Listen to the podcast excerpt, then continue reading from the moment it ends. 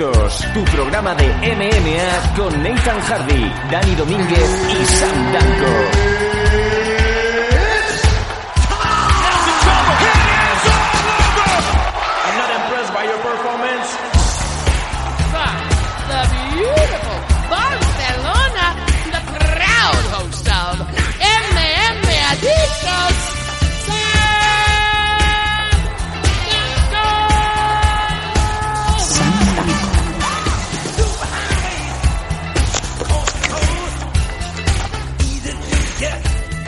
Hola, hola, ¿qué tal? Bienvenidos todos, queridos amigos, aficionados del mundo de las artes marciales mixtas, del mundo de las MMA, bienvenidos a un nuevo MM Adictos, ya el número 268, ya vamos en velocidad de crucero, ya no nos para nadie. Y vaya programa el que tenemos hoy, vaya programa, pero, pero con letras mayúsculas Comic Sans de las gordas. Primero de todo, como no, Nathan, la voz del sur, ¿cómo estamos? Nathan, la voz del sur. Que tenía el micro silenciado. Muy bien. estaba tecleando y no quería que se metiera y me coscaba ahora. Adelante, Ah, Nathan. sí, ¿no? ¿Cómo Ah, estamos? Aquí estamos nuevamente una semana más. Y hay que advertirle una cosa porque había una pausa al principio. Estamos grabando con una persona más, la va a presentar. Hay que advertirle a esta persona que eh, el principio había una pausa tan grande porque por algún motivo la canción de entrada no suena a través de, de la grabación. Y entonces por eso ha habido pausas tan grandes. Así que que no se alarme para futuras ediciones. Vamos con la segunda persona, ya la, la tuvimos en el eh, 267, se nos queda dentro del organigrama de MM Adictos desde Zaragoza. ¿Qué tal, Manu Alias? ¿Qué tal? Nada, ya suponía yo que, que la música sonaba, pero que yo estaba medio sordo. No os preocupéis, no pasa nada. Bueno, como bien decimos, tenemos un programa muy trufado, tenemos resultados de UFC, ese evento que tuvo al señor Maya y al señor Askren en la estelar, también tenemos algún que otro resultado de Bellator y noticias muy importantes que vamos a pasar a comentar ya directamente porque es que no quiero que pase ni un segundo. Vamos allá.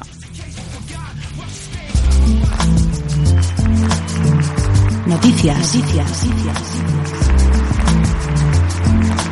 Is there something wrong with your ears?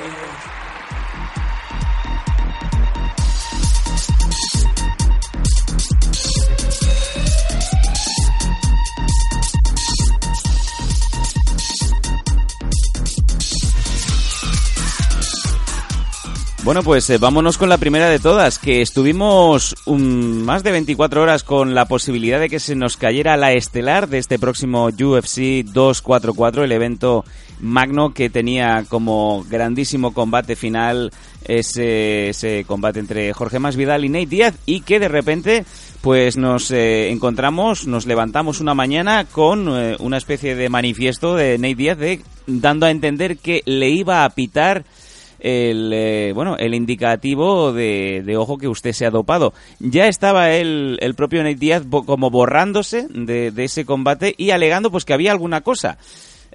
Cuéntanos Nathan qué ha pasado y por qué esto parece que, que ha quedado como un susto Bueno, ha quedado literalmente como un susto porque mm, Nate Díaz eso lo comunicó y, y ya a partir de ese momento todo el mundo pensaba pues que había dado positivo por una sustancia y, y que el combate se caía. Incluso hasta el propio Leon Edward que estaba ahí por lo visto de, de reserva en un primer momento, según se comunicó, al final el día siguiente dijo que no que UFC había denegado su participación en el combate contra Masvidal en, en ese caso y en ese momento a su vez fue cuando ya se, se entendió que por lo tanto Nate Diaz estaba libre.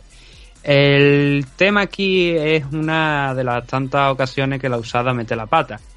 En esta ocasión dio positivo por una sustancia que se llama SARM, S-A-R-M en inglés, concretamente el EGD 4033, también conocido como ligandrol, que al parecer tiene que ver algo también con el tema de posible desarrollo de esteroides y claro, teniendo en cuenta que estamos hablando de Nate Diaz, eso llama mucho la atención, porque los dos hermanos siempre han dicho que todo el mundo está en esteroides menos ellos, y ahora parece que, que también. La, cosa, caso, Nathan, es que sí. eh, sonaba como que era un suplemento dietético, eh, como el que se pone sacarina en el café. Es que, vamos, esa es la primera impresión o lo primero que dejaron caer, ¿no? Los medios.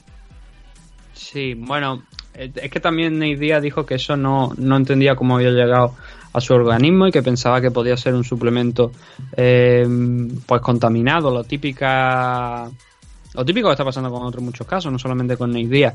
Y además dijo que él solamente come comida de una marca en específica o productos naturales, que por lo tanto no entendía cómo esto había llegado a pasar. El caso ya es que... Perdona, ya conocemos a Nate Diaz y Nate Diaz sí que toma solamente productos naturales de la tierra y bien sembrados y consume solamente eso. Sí, yo ¿Sabes por que- lo, por lo que lo digo, no?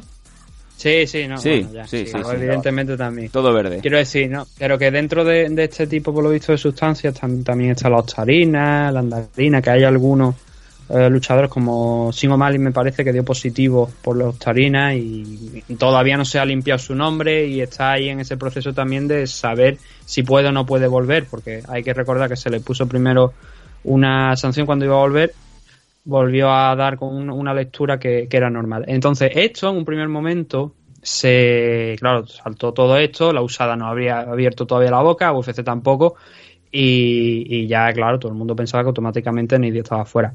Luego se han ido aclarando las cosas, los términos de- de- del tema, y ha dicho que en un principio, tanto UFC con un comunicado que sacó como la propia usada, ha dicho que en un principio esto no se considera un positivo, que es una lectura anormal pero que no es positivo. ¿Y por qué dicen esto? Pues por el comunicado de UFC hace un par de meses, eh, en concreto en agosto, a finales de agosto, se llegó a un acuerdo con la usada por el que se iba a revisar ciertos puntos de eh, que se consideraba positivo o, o que no. Y a partir de ahí se han hecho, se han tomado una serie de, digamos, es que no sé cómo se dice en español, threshold, es un, como un límite, un límite, ¿no? Donde por encima de eso, pues sí que ya se considera que ha dado positivo y que la sustancia es dopante. En este caso, al parecer, esos límites no habrían sido superados, con lo cual no habría problema ninguno.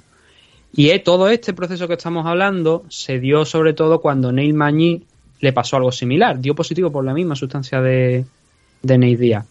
Y aquí fue cuando, después de una investigación y, y todo el tema, se llegó a un acuerdo por el que a Magny pues, le ponían una, una pequeña multa, por así decirlo, una pequeña sanción y se pasaba hacia adelante. En el caso de Nate Diaz ha sido algo similar. Lo que pasa que, claro, esto es el camino a seguir, por lo menos de mi punto de vista, es el camino a seguir, el tener en cuenta bien las cosas y ver si los niveles son realmente significativos y pueden influir en tu en tu dopaje, o sea, en un posible dopaje. De hecho, aquí estoy viendo en el comunicado que esta parte es un comunicado súper largo que está en la página de, de UFC, la página oficial. antes, antes de eso, Nathan, ¿te parece que comenté lo que posteó Nate Díaz eh, Mm. a todos sus, sus fieles, a su millón y medio de seguidores en Twitter? Eh, comentaba que hasta que UFC, Usada o mm, cualquier mm, cabrón que tenga problemas conmi- conmigo lo arregle, no competiré más. No voy a jugar su juego y eh, ponerme a esconderme o per- permanecer callado como ellos han sugerido. Eh, no voy a dejar que mi nombre quede manchado como un eh, un cheater, un engañador, por decirlo así, ¿no? Y eso, eh, esto es eh, una puñeta y yo pelearé cuando el juego permita que yo pueda pelear. Vamos, como que no va con él. No, bueno, es que dio un puñetazo en la mesa realmente, porque lo que hizo Nate Diaz fue jugársela. Fue, en un principio ya te digo que no era una, no era una sanción, porque no son, aquí lo pone en el comunicado, es una lectura 10.000 veces inferior que una que se utilice en, con uso terapéutico. O sea, eso, Claro, eso es abismal. Pero el problema que tiene, y, y es lo que yo entiendo con, la- con lo que ha dicho con lo que ha dicho Nate Díaz, es que ya se le presupone de cada positivo. No ha dado positivo, vale, pero se le presupone. Porque depende de quién lo lea y cómo lo lea, ya ha dado positivo en una sustancia tóxica y fuera. ¿Vale? Y eso es lo que, lo que la gente vale. Y entiendo que eso es lo que ha sido, lo que ha dicho Nate Díaz. Por eso se ha, se ha anticipado a, a- a la UFC. Sí, Es lo que yo entiendo, ¿eh? Porque además hay que recordar que las sanciones de la usada ya no se dan a conocer hasta que el luchador em, acepta la sanción. Y, o sea, que ya no se da a conocer previamente. Entonces ha sido Nate el que se ha adelantado a todo, como tú bien dices, y, dio el paso al frente. Por lo visto es un... Son dos botellas. Le enviaron a un laboratorio de, de Utah dos botellas del presuntamente por lo que había dado positivo y, y dicen eso, que estaban contaminados con esa sustancia en concreto, pero que no venía nuevamente etiquetada como hemos visto en otros casos. Entonces, claro, el, yo creo que se ha creado una alarma enorme y Mm. Diaz no ha sabido manejarlo. Y creo que si no lo hubiera dicho, tampoco hubiera pasado nada, porque le hubieran comunicado, que seguramente lo que pasó, entiendo, le comunicaron que había dado una lectura anormal, pero supongo que ya en ese momento se engoriló y no escuchó la segunda parte del mensaje, que era que esa medida está por debajo del nivel que se considera positivo, con lo cual no iba a haber problema no iba a haber sanción porque no había habido una violación de la política antidoping. Entonces estamos en, en eso, ¿no? Obviamente, claro, si tú llegas allí y pegas un puñetazo en la mesa y dices, ah, me, me han dado positivo por dopaje y no...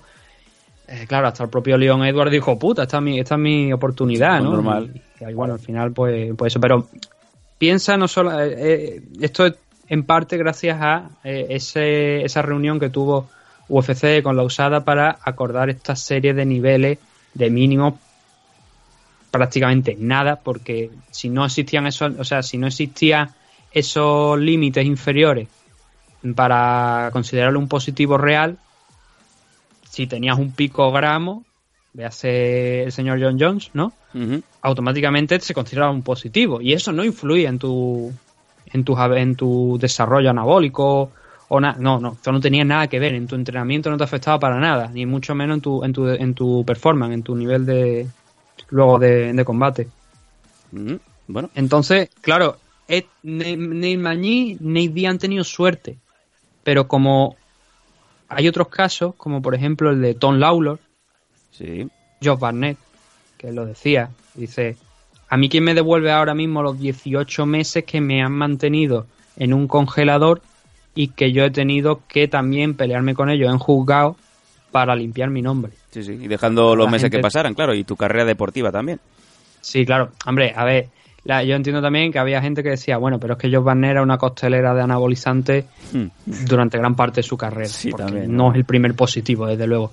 Pero en este caso, ya digo, la suerte ha querido que a partir del caso de Magny, que eso creo que no se llegó a conocer porque si lo ha tenido que comunicar ahora mismo, sí que se, bueno, se, se acordó la sanción de Magny, se habló sobre el caso, pero no se, creo que no se llegó a decir en ese momento que se habían establecido estos niveles, estos niveles mínimos, y Nate Diaz por suerte se ha visto beneficiado de ello. Creo que es lo correcto, creo que es como deben ser las cosas, porque un picogramo o una cantidad mínima, eso no va a afectar a tu rendimiento y sin embargo sí puede hacer que se caiga en combate. Así que la noticia, por fortuna, es que el combate contra Masvidal de la semana que viene sigue hacia adelante, que no hay problema y que gracias a esto hemos con- eh, conocido nuevos detalles sobre la política antidopaje de la usada, que creo que después de lo que se ha visto esta semana va moviéndose hacia buen término, ¿no? hacia una buena dirección, porque ya se están valorando si esos posibles positivos son suficientes o no y si se derivan de algún producto contaminado o no, que creo que es muy importante para limpiar no solamente el deporte, sino también el nombre de muchos luchadores y no, per- y no perjudicarles. El caso sin, que te he dicho antes, por ejemplo, el de Sino Mali, ¿no? Lleva sin pelear la hostia de tiempo por el tema de, de la sanción, que no están, no se ponen de acuerdo si era un, un suplemento o si era un uso eh, consciente de esa sustancia. Bueno, la buena noticia es esa, y es que tenemos el combate, tenemos esa estelar, y sigue estando, pues, eh, esa disputa en todo lo alto, ¿no? Para saber quién es el hijo puta más, más grande del juego. Ese cinturón que esperamos ver realmente si Dana White eh, ha cumplido su promesa, va a poner ese título en juego entre Masvidal y el mencionado Nate Diaz, ¿no? Yo creo que nadie tiene ninguna duda de que van a hacer una correíta, ¿no? Eh, Manu, tú también te ves, ¿no? A Dana White poniéndole la correa al ganador de este combate simbólico. ¿Pero la correa o el collar? Ah, bueno. ¿Qué, qué cosa? Es bueno. Ah, pues oye, pues qué avispado, qué avispado. Sería poner quién es el perro más grande, ¿no? De esta jaula. A mí, sinceramente, Nate me, me encanta porque es un loco y, y- y es el desorden. Es el desorden. Le, dice que bosea muy bien y tal, pero es un desorden boseando. Pero Jorge Masvidal es que es un asesino. Mm. Es que yo creo que Jorge Masvidal es el que se va a llevar el, eh, se va a llevar la pelea, ¿eh? Casi sin duda. Bueno, viene, viene, viene ascendente, viene enrachado y Nate Díaz pues ya sabemos que pelea cuando le apetece, porque otra cosa no, pero parece que el dinero le da igual. Sí, sí, sí, no, eh, eh, que Nate Diaz, creo recordar, bueno, sí, no, la última pelea fue contra Conor McGregor Ujú. y, y ahora que ha vuelto, que volvió hace un par de hace un par de semanas o tres semanas, pero sí que es verdad que pelea cuando le da la gana y hace lo que le da la gana. eh, ya lo vimos en Combate América con uno de, sus de sus chavales que, que la lió también allí. Digo, va, me voy a pegar aquí y prácticamente hizo un barenacle allí. ¿eh? Así se pega en el parking también, así que... Nada, está muy loco, está muy loco y lo, lo que me gusta de este chaval es que es espontáneo y que es natural. Mm. Entonces, quitando esa locura que yo creo que los chavales que intento yo decirle a, lo- a los chavales que entrenan conmigo que no lo hagan, que no sean así, pero que sí que sean espontáneos, que sean naturales y que sobre todo que no se les suba la fama, si algún día llegan a la fama, a la cabeza. Y yo creo que este chaval es un ejemplo a seguir en ese aspecto. Mm. En lo demás, pues no. De no. eso, de eso que nos has comentado lo haremos largo y tendido dentro del bloque de noticias, pero también has mencionado un nombre, un nombre propio, que es eh, Conor McGregor, que va ya también a llevarse buena parte de los minutos de MMA Adictos. Vamos allá.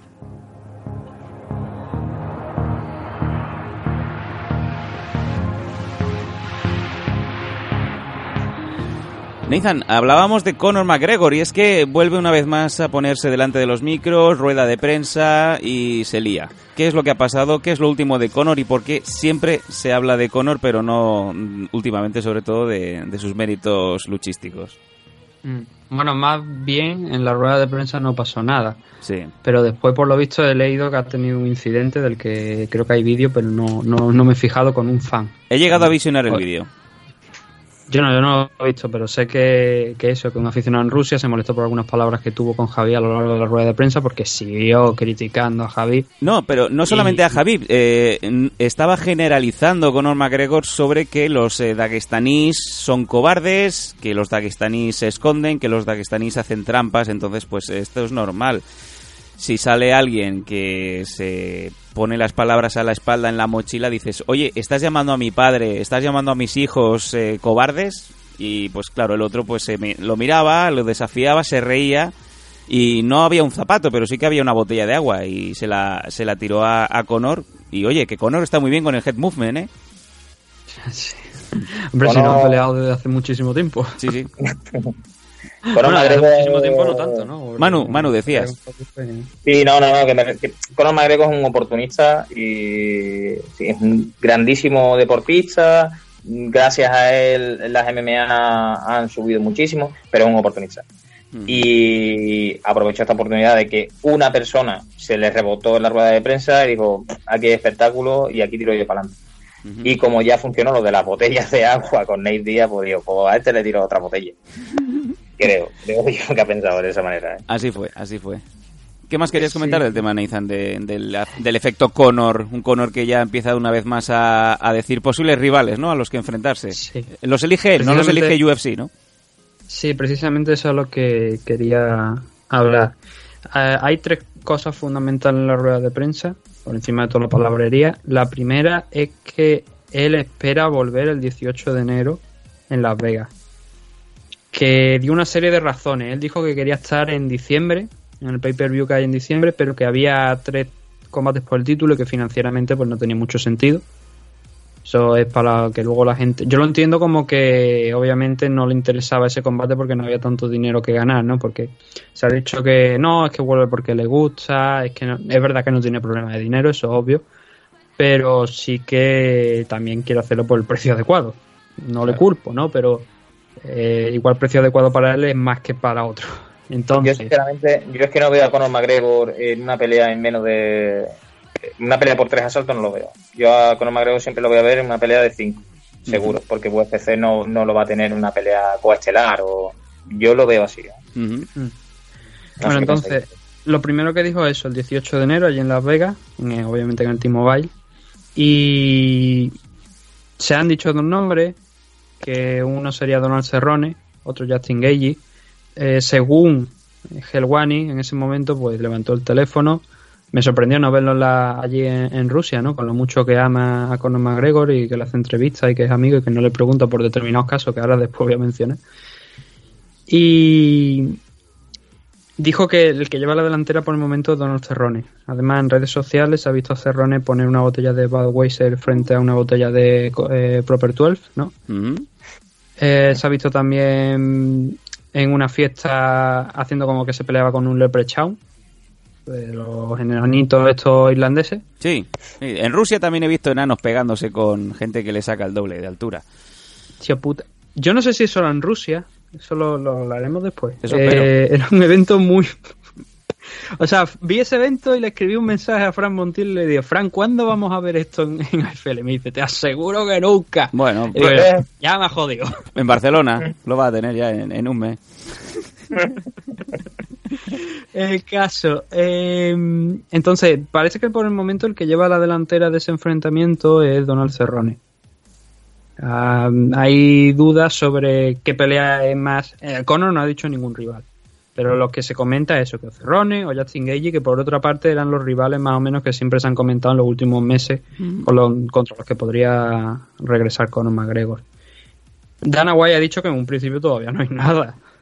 Eh, Conor dice que sí, pero ya sabemos cómo son las cosas, ¿no? Dana dice que no, uno dice que sí, seguramente será que sí. Claro. Que, que tendrá la fecha y que volverá y que en un principio también se había comentado que no había un evento todavía puesto para enero, pero, o sea, un pay-per-view, hablamos de un pay- de un pay-per-view, y que determinaron que, bueno, que ya que Conor quería volver y tal y cual, pues venga, el 18 de enero y lo hacemos. Que eso es información, eso es- no es opinión, eso es información, o Justin Gage o Donald Cerrone, después pueden cambiar las cosas, obviamente. Y no sé si queréis entrar en un debate sobre qué rival puede ser más interesante o no. Hombre, Pues yo simplemente lo que...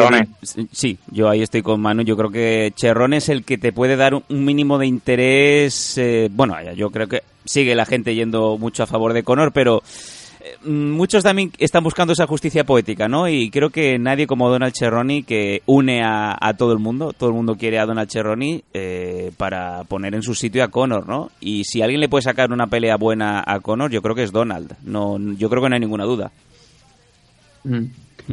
Sí. El- Claro, o sea, no, es más por sacarle una pelea buena o mala, es que Justin Gage creo que es un rival más peligroso que Donald Cerrone para, para Conor, para hacer un regreso después de haber estado parado desde el combate de Javi.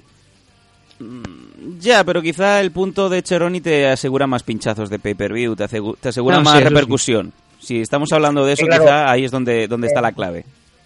En estos niveles no solamente se busca la pelea en sí, que también, se busca todo lo que desencadena la pelea. Todo el previo, el pesaje y Donald Cerrone, yo creo que Mm. Donald Cerrone contra Conor McGregor va a ser una buena venta. Y es lo que está buscando la UFC. Yo creo que no el segundo, el segundo de los puntos que dijo es que después de este combate, él quiere hacer tres combates a lo largo de 2020. Uno sería este, el del primero, el del 18 de, de enero. El segundo sería un enfrentamiento en- con el ganador del Nate Díaz contra Jorge Masvidal, Uf, que ahora sigue hacia adelante. Bueno, Porque no- ya que está el cinturón por, por el medio, el, el de Ben Motherfucker, pues eh, parece que tiene interés en ello. Y que, y que querría pelear contra el ganador de Jorge Masvidal contra Nidia. De todas formas, Conor. Conor busca las Fight, los combates que realmente son... Y si nos importa, hacemos un paréntesis. ¿De verdad pensáis que Conor McGregor podría contra Jorge Masvidal? Se han visto cosas más raras. Pero sí que es verdad que Jorge le saca bastante cuerpo a, Muy grande, a ¿eh? Conor, sí. Muy, no grande. Ya Nate Diaz le sacaba bastante. De hecho, en la última pelea que hizo contra Nate lo dijo y se parece que pesa 150 kilos. Lo dijo después de la pelea. Pero es que Jorge Masvidal es mucho más grande. Yo no creo que pudiera Conor McGregor contra... co- Coño, que, que a Conor le pesa mucho la mano izquierda, pero... No lo sé, ¿eh? Yo creo que no podría con él. Mm, Bueno, ahí está interesante, pero como bien dice Nathan, él busca las peleas que le van a traer dinero y ahora mismo yo creo que no sale de, de esas dos peleas porque yo creo que ir a por títulos ahora mismo es bastante impensable, pero oye, el del Best Motherfucker yo creo que le, le viene muy al pelo. Si de verdad quieren seguir adelante con esta pantomima, ¿eh? que si quieren seguir eh, poniendo a los rudos, pues oye, y ya de paso que llamen a Phil Baroni, ¿no? Que, ayer estaba con la ceja abierta que le cabía pues un manojo de espárragos y seguía haciendo vídeos. O sea que si ese es el rollo, pues que creen esa, subdivisión y nos reímos todos, ¿no? Sí. Hombre, yo siempre he estado a favor de crear eh, en divisiones open way, ¿no? Donde uno de 200 kilos se pueda enfrentar contra uno de 70. Sí, mira, ahí eso sí que lo comparto contigo, Nathan. Me parece una idea bastante razonable. Se ha hecho hecho, toda la vida de Dios, ¿no? La naturaleza, es que la naturaleza de la UFC, los inicios de la UFC fue eso. Sí, sí, sí. Fue el todo contra todo y yo peso 70 kilos y me pego contra un tío de 150. Sí, sí. Claro, lo que yo lo que yo lo que pasa es que yo no sé si eh, actualmente son Estados Unidos las comisiones lo verían bien. Porque mm, recuerdo un combate de Pride que no sé si fue es que no sé si era Butterbean contra Vanderlei Silva o algo, creo que lo comenté hace una semana. Y no lo aprobaron porque decían que había una diferencia de suelo más que evidente entre un luchador y otro. Entonces las comisiones están muy muy puñeteras con determinados temas en Estados Unidos. Por eso yo creo que en Bueno, pues- Japón, en Corea, en Asia, donde las las Si comisiones, en el caso de Abel, Eh, se pueden venir a España, que aquí te puedes enfrentar contra quien tú quieras, sea profesional o amateur. Sí, bueno, puede ir a su gimnasio tranquilamente también y abrirle la cabeza. Bueno, ahora, madre mía, eh, se han juntado el hambre y la gana de comer. Vámonos. había un tercer punto, espera, había un tercer punto. Rápido, Nathan, venga. Claro, hemos dicho el primer luch- el primer combate, he dicho tres combates, ¿no? El primero, que era el de el del 18, eh, luego contra el ganador del Jorge Mavida contra Nidia, el tercero obviamente sería una batalla en Rusia, presumiblemente contra Javier Nurmagomedov, o bien contra Tony Ferguson en el caso de, de derrota, pero en un principio él quiere una pelea en Moscú, como ya dijo, y obviamente que, que mejor no que frente a Javier Nurmagomedov. Ujú. Esas son las tres ideas de, de Conor. Ahora mismo veremos a lo largo de si 2020 si, si eso se desarrolla.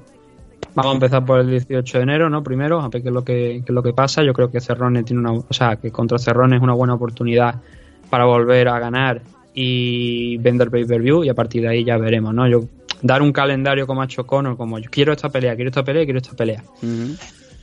Creo que no es justo tampoco para otros muchos luchadores, ¿no? Pero bueno, Bueno. veremos, veremos que Es un tío listo, es un tío listo y va a las peleas que más dinero le pueden repercutir. ¿eh? Ya pase, prácticamente podemos decir que ya obvia que sea mejor o peor, que se prepare mejor o peor que antaño, pero lo que está claro es que Conor sigue, sigue siendo un money maker, sigue llamando al dinero y él lo sabe perfectamente.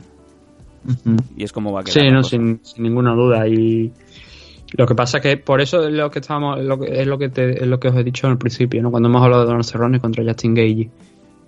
Veo más factible una victoria frente a Cerrone que frente a Justin Gage, que también puede, puede ganar los dos combates Conor. Pero Justin Gage lo veo un rival mucho más peligroso de lo que es Donald Cerrone para, para Conor, porque es un tipo, tú le pegas y da igual, se levanta y sigue avanzando hacia el frente. Y además tiene una potencia de KO importante. Si miramos el enfrentamiento contra Javier Nurmagomedov, eh, Javier no es precisamente un gran striker, ¿no? Y sin embargo le conectó esa derecha que hizo que Conor cayera. Eh, contra Justin Gage igual podría ser peligroso, visto ese, mo- ese momento, ¿no? Pero son temas, ¿no? Y, y ya digo que el- lo más factible sería Donald Cerrone, que a partir de ahí ir progresando viendo cómo se desarrolla el año. Sí, Manu. Yo es que sinceramente yo creo que la pelea contra Javi no se la tomó como se la tenía que, se la tenía que haber tomado con McGregor. ¿eh? No, la preparación no la hizo como la tenía que haber hecho. Ujú. Creo, no se lo tomó. Creo, creo, visto lo visto. Porque que te conecte esa mano que te conecta Javi y el control que tiene, que sí que es verdad que es un puto oso. Pero yo creo que no se, no se preparó como se tenía que haber preparado. Yo, yo creo que ahí en ese combate a mí me parece que hubo problemas que no llegamos a, a saber nosotros. Sí. Porque sí, hubo, hubo algunas cuestiones que no quedaron muy claras, pero que tampoco se han hecho, eh, se ha hablado sobre el tema. Entonces no, no creo que fuera tanto la preparación, sino como que quizás a lo mejor Conor no estaba en el estado de forma adecuado en esa noche para, para enfrentarse a, a Javi. Por lo menos en mi opinión. Vámonos, vámonos, si os parece, cerramos aquí porque tenemos muchos temas. Nos vamos a ir dentro del bloque noticias, pero ¿por qué no? Es un eh, report, es un informe que se ha estado preparando esta semana en MM Adictos. Vamos allá.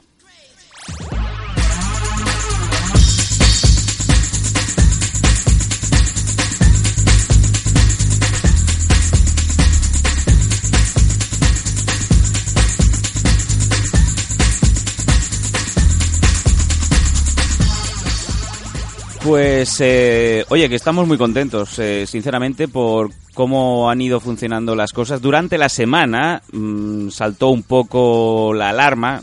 No la alarma, pero sí que nos eh, quedamos fijándonos en varios aspectos que se iban sucediendo durante la semana en cuanto a unos mundiales, unos mundiales de artes marciales mixtas, eh, los mundiales Gamma con G en donde pues eh, durante la semana, como bien reitero, se publicaron una preselección de luchadores que iban a ser eh, mandados, luchadores eh, españoles que iban a ser enviados a este torneo, torneo que se celebra próximamente, y en donde llamaba la atención que la mayoría de luchadores que se habían preseleccionado, luchadores españoles, tenían récord profesional.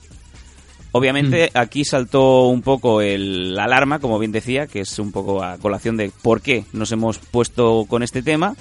Y bueno, Nathan estuvo indagando hasta el punto de que llegó a hablar directamente con la organización. Cuéntanos un poco la situación, ponnos eh, en, la noche, ¿no? Noche de, noche de sucesos. ¿Qué pasó? Cuéntanos. Bueno, pues como tú bien dices, había una, una lista de profesionales que estaba liderada por el maestro Mordillo, por Chinto Mordillo, y luego una serie de luchadores, a cual, como hemos dicho, pues algunos de ellos más profesional que otros. Sin ir más lejos está Alessandra Álvarez, y tenemos, hay que tener en cuenta que Alessandra Álvarez viene de pelear en Racing contra Rena. Tenemos también a José Agustín Jiménez, que tiene, creo que eran 18 peleas profesionales. Zenia Crantis también ha hecho alguna pelea profesional. Algunos de los chicos que están por aquí también, quieras que no, han peleado profesionalmente. Entonces nos llamó mucho la atención. Y sabemos que en algunas otras ocasiones, por alguna, por parte de algunos otros países, como fue en el caso de Rusia, en el europeo de la WMMA que se hizo en Guadalajara, que vinieron profesionales cuando era un torneo amateur, cuando en su reglamento había una serie de normas que estaban incumpliendo esos determinados luchadores que vinieron. Entonces, como ya somos perro viejo en ese tema, decidimos que íbamos a, investigar un poquito a ver cómo, cómo funcionaba. Sobre todo porque habíamos leído las quejas de una luchadora, que es Aitana Álvarez, que por cierto tenemos unos, unos audios de que ayer, ayer peleó y habló sobre el tema. Darle las gracias de aquí a Manu, que estuvo por allí y que nos hizo los audios.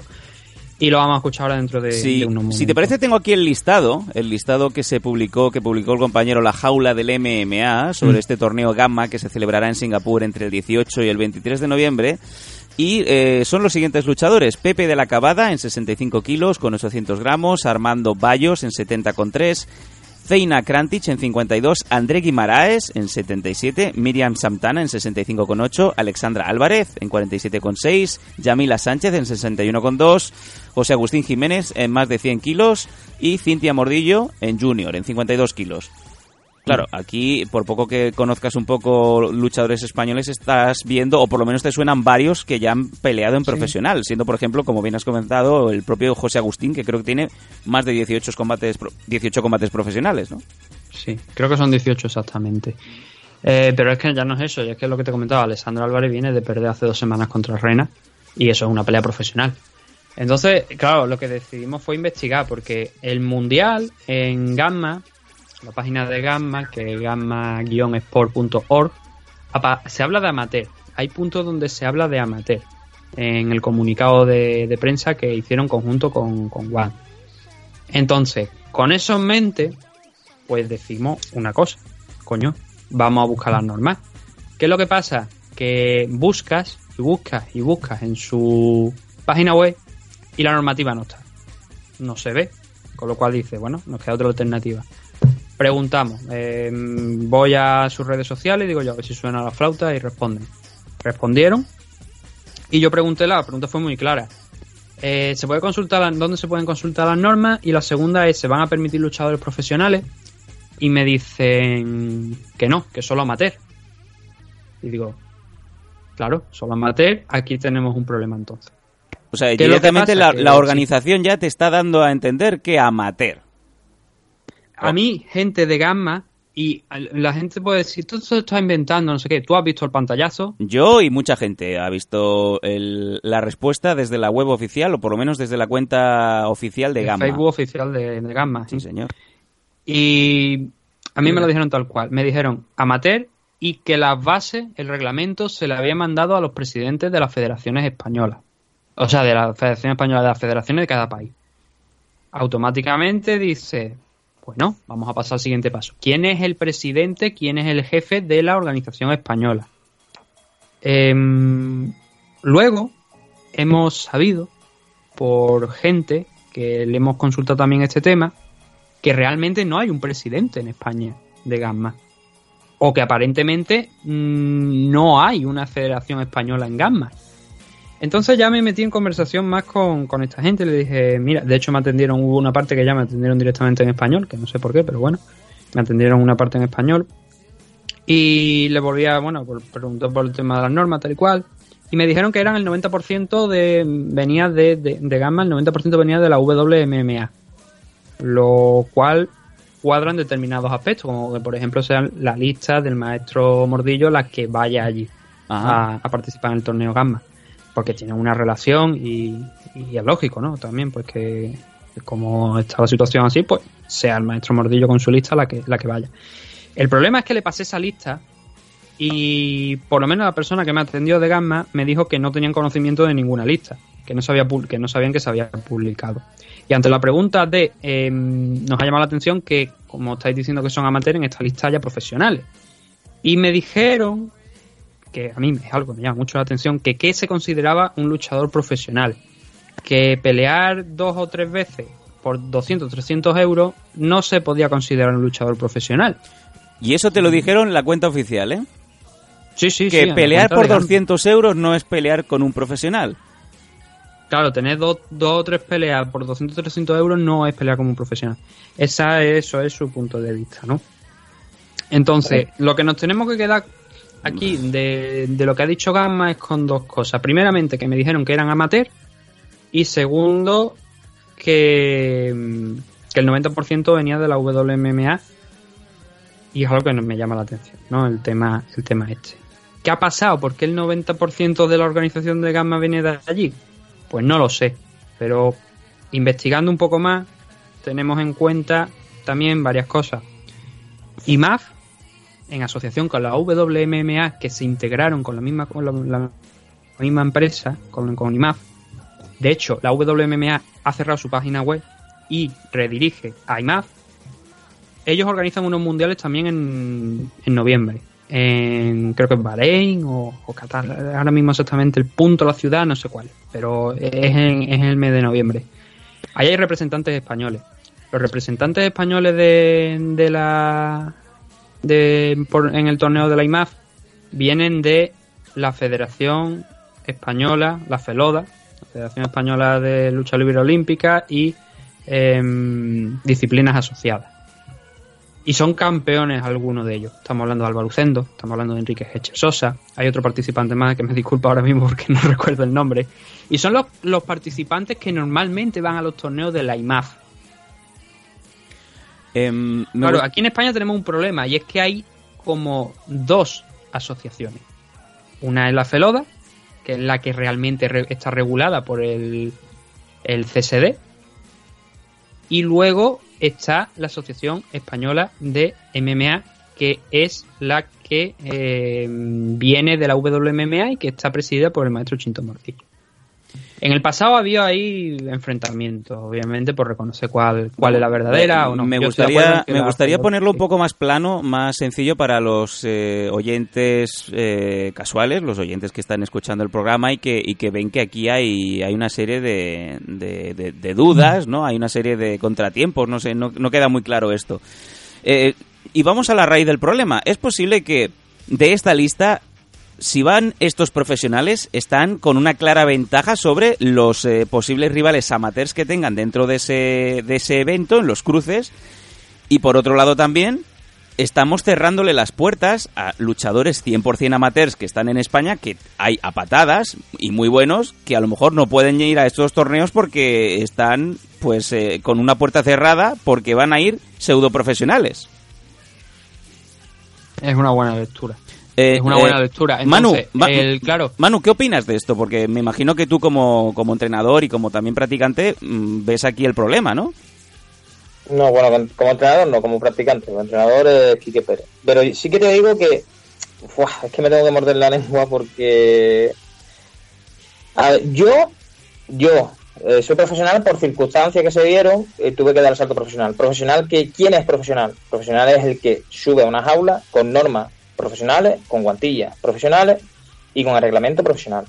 Ese es profesional.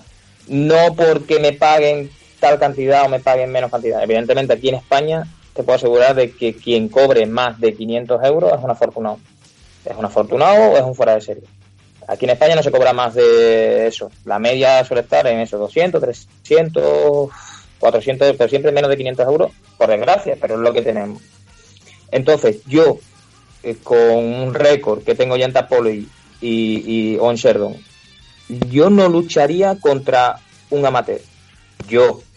Yo también respeto a todo el mundo que tenga otro punto de vista y que considere de que no es profesional, aunque sí lo sea. Y quiera pelear en eventos con amateurs. Yo de verdad que no veo ningún aliciente.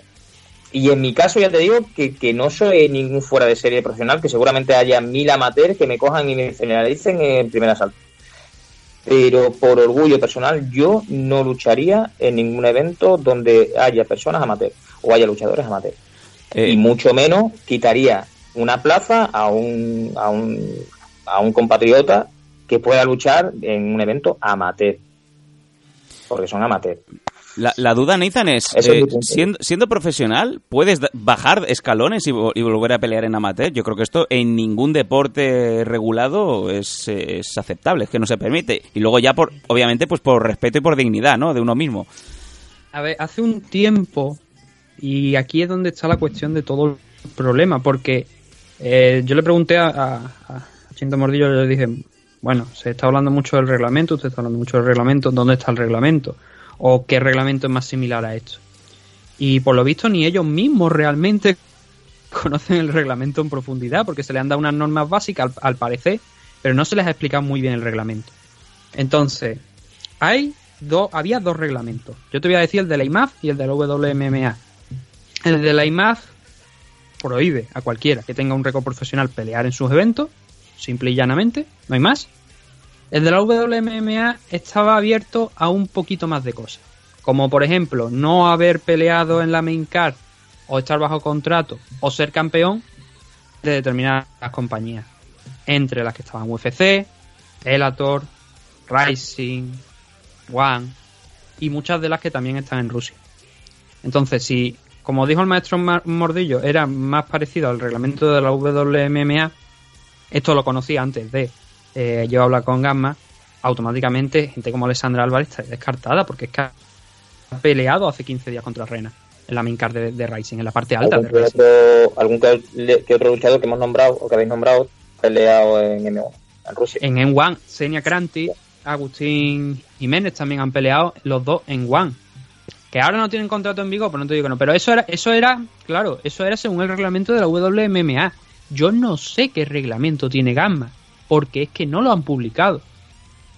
Y es el problema, que no se sabe qué están haciendo Vuelvo ahora otra mismo. lo mismo. Indistintamente del reglamento que haya, ya de orgullo personal, a mí no me supone ningún.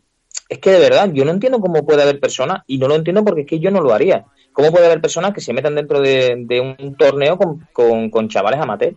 Es que yo no veo ningún orgullo personal, ni es que yo, yo como luchador no, yo no lo haría. Entonces, Yo te digo que ya ahí ya entra cada uno con, con lo que ellos piensen. Yo ahí ya no me meto. Yo ahí, yo ahí ya no puedo entrar. Yo solamente puedo decir que a mí Gamma me ha dicho eso. ¿Cuál es mi sorpresa? Que después de hablar con una serie de personas, me llega otra información por otro lado que creo que es todavía más grave, que de alguna manera sí que vendría a justificar la participación de profesionales, pero esto no lo tengo confirmado con Gamma, sino que es una fuente que viene de Gamma, pero no es la, no, no es no está dentro de esa conversación que te decía antes con Gamma que tuve. Entonces, a mí lo que ya se me ha llegado a decir, incluso, que mm, es muy rocambolesco, pero que la idea del torneo es que puedan participar profesionales, pero que sería con reglas amateur. Que eso ya es a mí lo que ya me descuadra del todo. Pero que de una alguna manera habilitaría la participación de estos luchadores en el torneo y con lo cual no habría problema. Pero nuevamente, también he visto un algo, no voy a decir el qué, porque no quiero revelarlo porque eso corresponde a una persona en concreto. He visto algo que dice que en la normativa de del torneo se puede descargar de la página web. No lo sé. No, no, no está, es que no está. No está. Salvo que esté en una pestaña que pone documento que está protegido con contraseña. No abrir, ¿no? Una, una- lo- una- las una pestaña que ponga del torneo no son públicas en la página de Gama. Por lo menos a falta de un mes. la típica pestaña Nathan que pone no abrir, bajo ningún concepto, no hacer clic aquí, ¿no? Claro, no lo, no lo pone, ¿no? Entonces, hay luchadores, como tú bien dicho, que se han sentido perjudicados por esa lista, porque, oye, ¿por qué ellos sí, yo no? Eh, una de ellas eh, es Aitana Álvarez. Sí. No sé si tienes los audios por ahí, si te parece. Bueno, antes de que pongas los audios, quiero leer un, un mensaje, respuesta a Aitana, eh, del maestro Chinto Morillo, de cómo se accede a, a- o sea, cómo se tiene opciones de participar en la lista. O sea, está en la lista para el Mundial. Dice, primero, seriedad y compromiso. Segundo, que pertenezcan a la asociación, Asociación Española de MMA. Y tercero, que se interesen a través de los comunicados que hacemos regularmente. Mm, que pertenezcan a la asociación. Pasa palabra. ¿Qué quieres que te diga? Es que es complicado, porque yo entiendo la postura del- de, de Chinto, pero, hombre, normalmente yo creo en la Feloda tienes que estar federado también para participar en los torneos, eso es lógico, ¿no? Pero claro, la Feloda está aprobada por el CSD, la Asociación Española de MMA, El Consejo Superior de Deportes. claro, tiene. No está reconocido por ningún estamento oficial realmente. Salvo la WMMA, que ahora ya pasa a ser la IMAF. Y que hemos visto que en la IMAF están participando las listas de la gente de la Feloda. Bueno, comentabas... Entonces es complicado, es complicado. Entiendo la postura del maestro Mordillo, pero es complicado. Es como que es una lista que de alguna manera también tengo que decir que casi todos los participantes de que van allí bien están representados por él o bien han peleado en eventos de su mano. Eh, bueno, Nathan, comentabas, comentabas eh, que tenemos audios de, de Aitana Álvarez y es que aquí Manu nos lo puede explicar bien. Coincidía que este fin de semana había un evento de MMA y de K1 en, en, la, en la ciudad de Rentería en una promotora llamada Orereta Top Fighters, por lo menos así se llamaba, se llamaba este evento, en donde participaban varios luchadores del Training Unit de Zaragoza, de donde Manu es, compañero, como Ariana Conde, como Richard Jacomé, eh, y ahí pues, precisamente estaba Aitana Álvarez, ¿no? Que se enfrentó a, a Adriana Conde, al Tsunami, y que por lo visto, Manu, eh, esto nos lo dices tú mejor que nadie, pues eh, te atendió a los micrófonos sobre su combate y también un poco sobre el tema, ¿no? Que estábamos ahora hablando. Sí, en un primer momento la idea era preguntarle eso, el tema de qué tal le había parecido la pelea, que cómo se encontraba y tal. Y poco a poco fue surgiendo pues, pues la conversación que tuvimos sobre el tema este que estamos hablando ahora mismo de, del torneo ese. Mm. Y ahí la, la opinión que yo creo que ella mm, es que no quiero decir que tenga razón, pero, pero sí que la entiendo bastante. Bueno, pues vámonos directamente a, a escuchar a Aitana, la cual se enfrentó, como bien digo, a Adriana Conde en eh, menos de 60 kilos en un combate que acabó pues en nulo. Vamos allá, venga.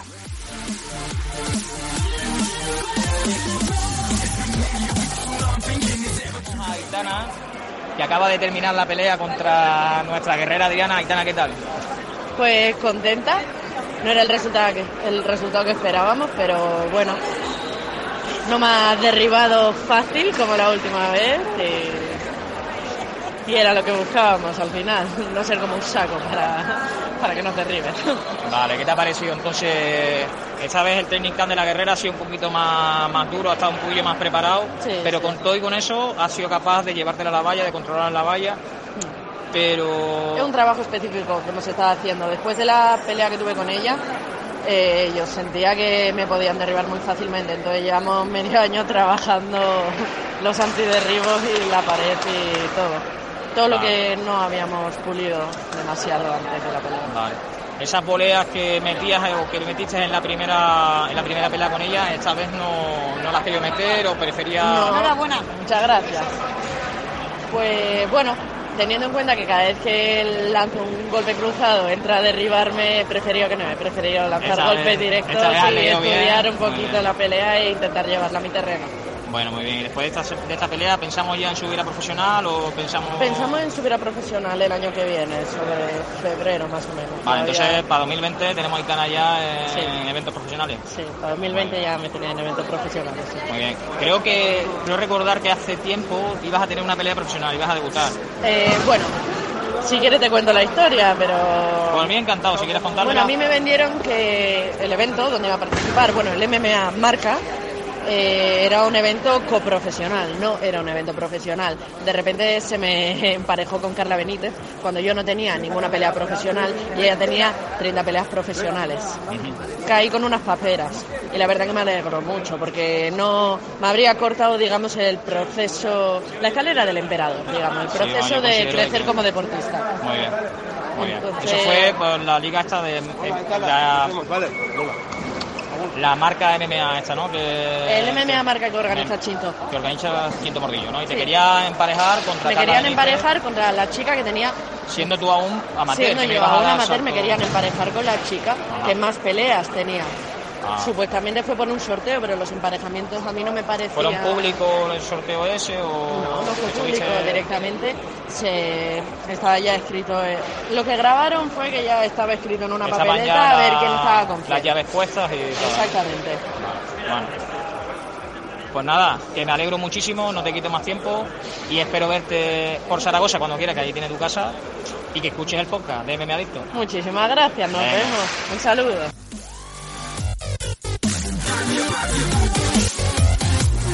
Bueno, esta era la primera de, las, de los dos cortes que tenemos de, de Aitana. Yo creo que mm, no hay duda, por lo menos eh, de su punto de vista. Eh, Nathan, sobre lo que comentabas, aquí ha salido también eh, un punto en donde se le propuso ser profesional. Hay que dejar muy claro que Mm. Aitana Álvarez es amateur, pero amateur a un nivel en el que ya está pues eh, llamando a las puertas de la profesionalidad, porque eh, ya, ya digamos que tiene una, una carrera amateur más que contrastada y está a punto ya de dar el salto. Sí, no, no, o sea, es que no, no sé exactamente cuál es la pregunta a que te, que, que te estás refiriendo. ¿Qué es Bueno, lo sobre lo que- comentado por Aitana en este primer punto, ¿qué te parece? Sobre lo de. A ver, yo. eh, ¿Qué quiere que te diga? Yo ahí no puedo juzgar. Yo no he visto el vídeo del sorteo. Yo no he visto el sorteo. No, no, no, es que según me dijo, según me dijo Aitana, no hay vídeo del torneo. Directamente colgaron las llaves donde a ella la emparejaron con, con contra Carla Benítez. Claro. Entonces, a Quiero ver, aquí. recalcar de que cuando fue esto, el torneo de marca, eh, creo que fue a finales de 2018. Que decir, que fue un poco antes de, de la pelea que tuvo contra, contra Adriana Conde en la AFL. Sí, sí, puede ser, puede ser porque que- puede ser que fuera por esa fecha, pero yo lo que quiero dejar claro es que nosotros hablamos en función de lo que conocemos. Eh, yo no he visto el sorteo de eso. eh, Manu dice que no, hubo- por lo que lo ha comentado ella, que no hubo sorteo, sino que directamente pusieron allí la, la inscripción. Entonces, no lo sé. Vámonos. Si hay un sorteo y te toca Carla, porque Carla está apuntada al sorteo, en parte es lo que hay. Pero también quiero decir una cosa. También es verdad que Carla Benítez tiene muchísima experiencia profesional y había en ese torneo sí que recuerdo nombres que no tenían tanta experiencia como ella. Entonces obviamente era la gran favorita. Mm, Vámonos. Yo ahí no entro ya en si participación o no, eso ya depende de cada uno, ¿no? Pero sí que eh, creo que todo el mundo tiene dos dedos de frente para saber que Carla Benítez era la gran favorita de ese torneo. Venga, vámonos al segundo corte de, de Aitana, que también es cortesía de, de Manu. Vamos allá.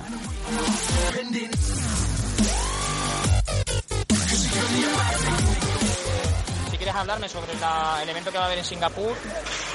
Eh, lo que yo, bueno, se malinterpretó mi comentario, porque lo primero que se me, se me preguntó era a ver si yo quería ir a representar a España a Singapur. Ajá. Yo lo único que, que quiero reflejar es que si es un campeonato amateur, ¿por qué tenemos tantos peleadores amateurs en España que pueden dar la talla y enviamos a profesionales con récords negativos a pre- representar a los amateurs de España? Cuando tenemos, por ejemplo, a Andrea Meneses de Barcelona, Sí. Que la chavala que ha quedado campeona de España, y en su peso estamos mandando a una chica que tiene un récord negativo. No lo llego a comprender, al igual que tenemos también a Silvia Juaneda, que tiene un 5-1, si no recuerdo mal, en mi peso. No entiendo por qué no va ella en mi peso, en una profesional. Al final, el que vaya una persona profesional a representar a un amateur, pues no me parece nada épico. Y yo creo que, que a todos los amateurs Claro, me de España nos parece lo mismo. eh, no te parece bien el tema de que mezclen peleadores amateur con peleadores profesionales. Exactamente, al final Es una desventaja bastante grande. Es que no es que sea una desventaja bastante grande, es que es que le cortan la carrera a la, perso- a la persona que está intentando desarrollarse como amateur. Al final una persona está peleando en amateur para pues para, para rodar, digamos, para rodar y para poder llegar a pelear en profesional o, o por diversión mismamente en amateur. No puede ser que estés metiendo una persona que ha peleado rondas de 5 minutos, que ha peleado hasta por, por peleas titulares. No puede ser que, que envíes a una persona de esa calaña a pelear. A con personas, con un amateur que a lo mejor tiene dos peleas, tres peleas amateur, de asalto de tres minutos, exactamente. En el minutos. comentario a mí se me dijo, claro, es que Valentina Shevchenko y Joana Jercevich eh, el año pasado andaban peleando en campeonatos amateur. Pues no es mi problema. O sea, no es mi La problema. verdad que yo ese, ese dato lo desconozco, yo creo que no, pero... Yo, tam- yo también creo que no, pero bueno. Eh, ¿Cómo decirlo? Porque otras personas hagan el mal no significa que Que nosotros, tengamos que hacerlo. Muy bien. Eh, si queremos que nos representen a España, nos tienen que representar los mejores peleadores. Al igual que, que a otros países les representan los mejores peleadores de ese país, en este ¿Por qué país no? tenemos Muy bien. buenos peleadores, ¿por qué no se les manda a nuestros ¿Considera peleadores? que buenos? deberíamos de hacer una liga antes de mandar a mundiales de este tipo? Claro que sí, habría que hacer pues el campeonato de España mismamente, los de campeones de España. España que fueran a los mundiales o que fueran a los europeos. No puede ser que siempre vaya la misma gente. No, no puede ser que se le dé solo oportunidades a la misma gente. No, no puede Muy ser. Pues dicho queda. Y ya está tu opinión clara. Sí, bueno. Espero que. espero que eso, que escuches el programa, que lo disfrutes mucho. Y nada, lo dicho, que nos tienes para lo que necesites, ¿vale? Muchísimas Venga, un gracias. abrazo muy fuerte, Aitana. Eh, se puede decir más alto, pero no más claro. Yo creo, Manu, aquí, que, que está clarísimo. Y la, la, la alternativa que propone que propone Aitana es muy interesante, la de hacer unos mundiales, bueno, hacer unos torneos aquí, nacionales, y los campeones que por derecho propio vayan a estos mundiales, ¿no? Que es como se hace en todos los países, vamos. Pero San, eh, sé que ha dicho Manu, pero es que eso Sí. ya está. Es que la chica esta que ha dicho que es campeona de España, me parece que es campeona de España por la Feloda. Andrea Meneses. Entonces, claro, entonces ella entiendo que, ten- que puede ir sin ningún problema al campeonato de la IMAF. Pero el otro, el que estamos hablando aquí, es que es diferente, porque la lista no la organiza la Feloda. Ahí es donde está el problema, que tenemos dos federaciones y una opera a un nivel y la otra opera al otro. Entonces no es tiene razón, Aitana tiene razón. que Los campeones de España son los que deberían representar en un mundial, como es lógico, a, a España. Pero claro, ¿y si, es- ¿y si esa selección española que estamos hablando no forma parte de la Feloda? Como es el caso. Ya. ¿Qué método de em, elección se ha utilizado para que esta gente, estos luchadores, representen a España? Eso es lo que no me acaba de cuadrar. Y según lo que ha dicho el maestro Chinto, el método de elección em, está basado en, en cierto punto en estar inscrito en la asociación. No sé si se habrá hecho un campeonato. Mm, Tengo mis dudas de si se ha hecho un campeonato para seleccionar a determinados luchadores. Porque no es la primera vez. Y de hecho contamos con un seleccionador nacional. A ver si, ya te digo, a ver si podemos tener aquí ese seleccionador nacional. A David Muñoz, creo que se- me parece que se llama.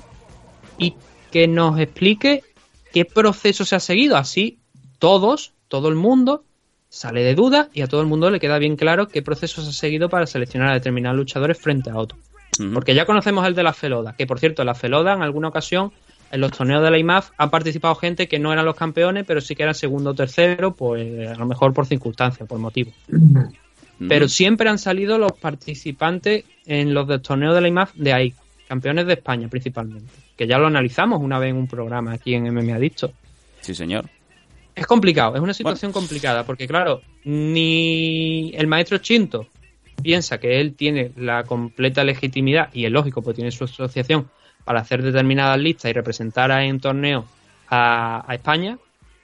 Y por otra parte, la Feloda ya vimos que tuvo un enfrentamiento con, por, por este motivo con, con la asociación.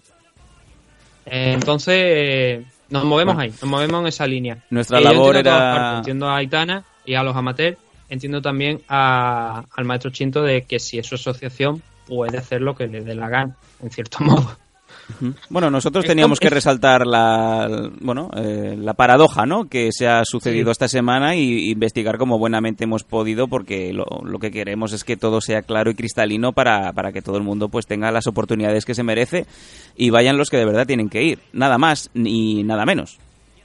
Y que también te digo que la culpa de esto, entre comillas, culpa, al final, quien lo tiene es em, Gamma. Porque si Gamma especificara cuál es el reglamento, igual salimos de duda. Igual se es verdad que se, se pueden pelear profesionales. Igual es verdad que, como nos ha dicho esa fuente, los profesionales van a pelear con normas amateur. Es extraño. Pero igual se puede, se puede dar el caso. Espero que de aquí a que se celebre se comunique bien el reglamento, se, se ponga el reglamento para que todo el mundo salga de dudas, porque como me dijo el maestro, es que ni ellos mismos saben realmente a qué se están enfrentando. Y teniendo en cuenta que él organiza la lista, yo supo- supongo que él debería saber algo más, pero por lo visto no. Entonces nos movemos en eso. Ya digo, es una situación complicada. Queríamos exponerla aquí porque sabemos que hay gente que obviamente hay gente que no le importa esto una mierda, que lo único que le importa es verlo. Pero yo creo en el deporte base. Creo que los luchadores amateurs de hoy pueden ser nuestros campeones del mañana.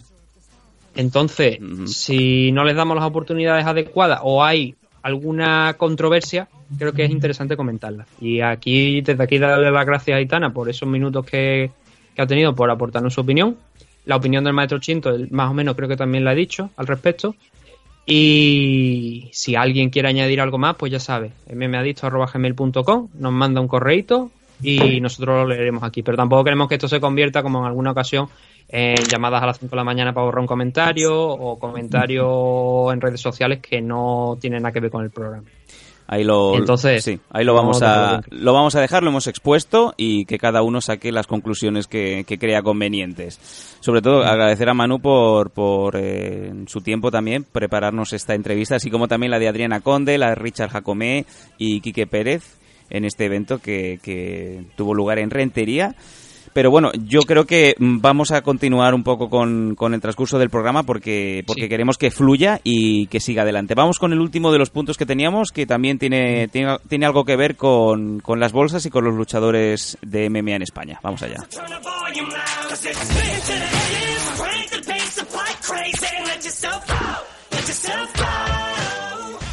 Pues eh, Nathan, tú dirás qué es lo que quieres resaltar. Bueno, em, me han preguntado muchas veces algunas personas que si podía, que si se sabía más o menos en cuánto se movían las bolsas en España. Y hay de todo tipo. Este señor de aquí también está de testigo. Pero hay de todo tipo. Entonces, esta, esta pregunta también hemos decidido abordarla eh, porque hubo un, una entrevista esta, esta semana del chaval de- del rincón del MMA, se la hizo a Xavier Rigao y dijo que ahí estaban mirando de montar un sindicato. Ahora de eso me gustaría preguntarle a, a Manu que dé su opinión porque mm, la conozco desde fuera y la verdad es que me ha resultado muy interesante y quiero que la comparta aquí también con vosotros de cómo podría ser un sindicato de, de MMA y en qué aspectos podrían, podrían ayudar mucho a- al deporte. Entonces, eh, Xavier Rigau decía que... o Rigau, es que no sé cómo se dice en Rigau. catalán, tú eres el catalán. Xavier Rigau. Rigau, por Rigau. Entonces, Xavier Rigau decía que eso, que iban a montar ese sindicato. Y uno de los motivos que decían es que eh, los luchadores no estaban recibiendo las bolsas, que muchos, muchos eventos las bolsas no eran eh, todo lo, lo que deberían ser. En la mayoría de los eventos, hay que decir. Entonces, eso es una realidad. Aquí hay gente que no está cobrando todo lo que se debería cobrar. Pero yo pregunté, me interesé por un por, por saber más del caso y recordé que hay mucha gente en España que va por el tema de, venta de entrada. Entonces, cogí a un promotor, en este caso yo creo que me autorizó a decirlo, no, no creo que haya problema, Fran Montiel. Eh, entonces le pregunté a Fran, le digo, Fran, tú eres uno de esos, de esos promotores que va por entrada. Y eh, te para un momento Fran Montiel, que es eh, puede ser el promotor más serio que hay ahora mismo a nivel nacional. Te lo, te lo digo. Es que vas a ahora una cifra y, y ahora y ahora te, ahora te diré. Sigue, sigue por Vale. favor, sigue. Entonces, como te iba diciendo, yo le pregunté, le digo, Fran, ¿tú- el tema de las entradas, ¿cómo, cómo por ejemplo, cómo lo vais? ¿Cobráis un porcentaje? Mm, ¿Todo el dinero va destinado al luchador? Entonces me, explicó un poquito y me dio algunas cifras. De, eh, claro que es- estas cifras son aplicables a FL, pero quiere decir que hay luchadores que pueden ganar una buena bolsa sin tener una relevancia importante. El caso más destacado, precisamente, que me, que me dio, vamos a decirlo casi todo, pero el que uno de los que me, de los que me comentó era el de Oscar López, el cual en su primera pelea profesional en AFL 18 precisamente se enfrentó contra Xavier Rigao. Y ese chico, Oscar López, según lo que me ha comentado Fran, vendió 158 entradas. Para que se haga la idea la gente, eso equivale a 1.580 euros que se embolsó aproximadamente Oscar López ese día. Y era su primera pelea profesional, que es un detalle importante. Y ganó 1.580 euros. Lejos de eh, 150, 200 euros que llegan a cobrar algunos luchadores. Me dieron más cifras. Porque dicen que eso, es lo- eso, eso es. Puede ser hasta abajo.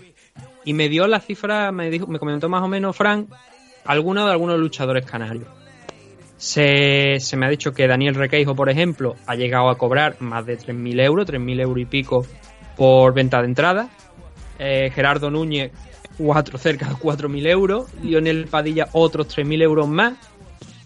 Y también me dijo, la, por ejemplo, que Joel, eh, cuando peleó en AFL Gijón, en el primer AFL Gijón, con la venta de entrada hizo más o menos 1.600, unos 1.600 euros aproximadamente, 1.500, 1.600.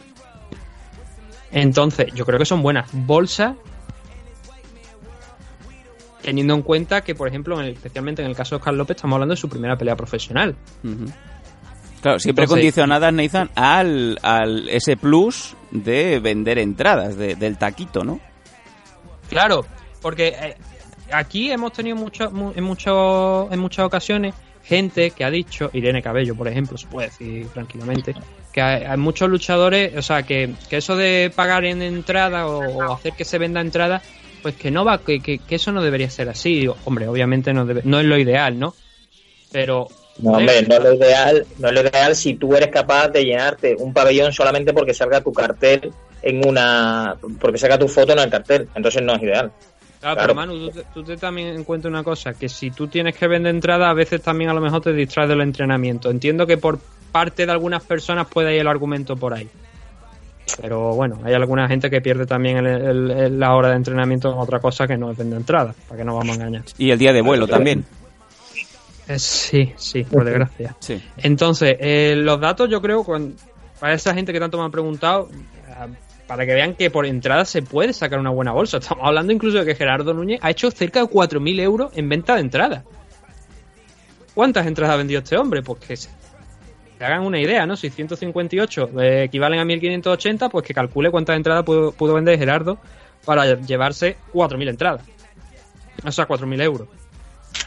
Se hagan una idea, ¿no? Pero claro, eh, hay un punto que, que dice que, que- que a mí me resulta interesante. Las bolsas en la mayoría de los eventos no son todo lo bueno que deberían ser. Estamos de acuerdo. Vamos a analizar lo que yo creo que es un posible porqué. Si tenemos a Oscar López, que por ejemplo vende 158 entradas, y tú vendes 10, no estoy poniendo el foco en nadie, estoy hablando de un caso genérico y, anónimo, cualquiera.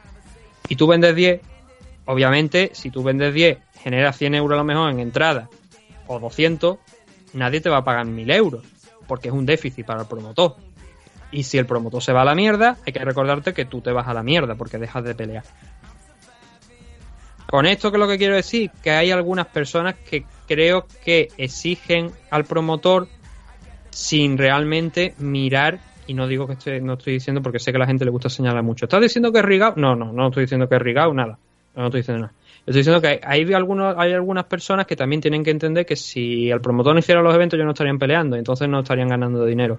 Y que si ellos no venden entrada, el promotor no va a poder pagarle esa cifra que a lo mejor podríamos fijar como un salario mínimo, entre comillas.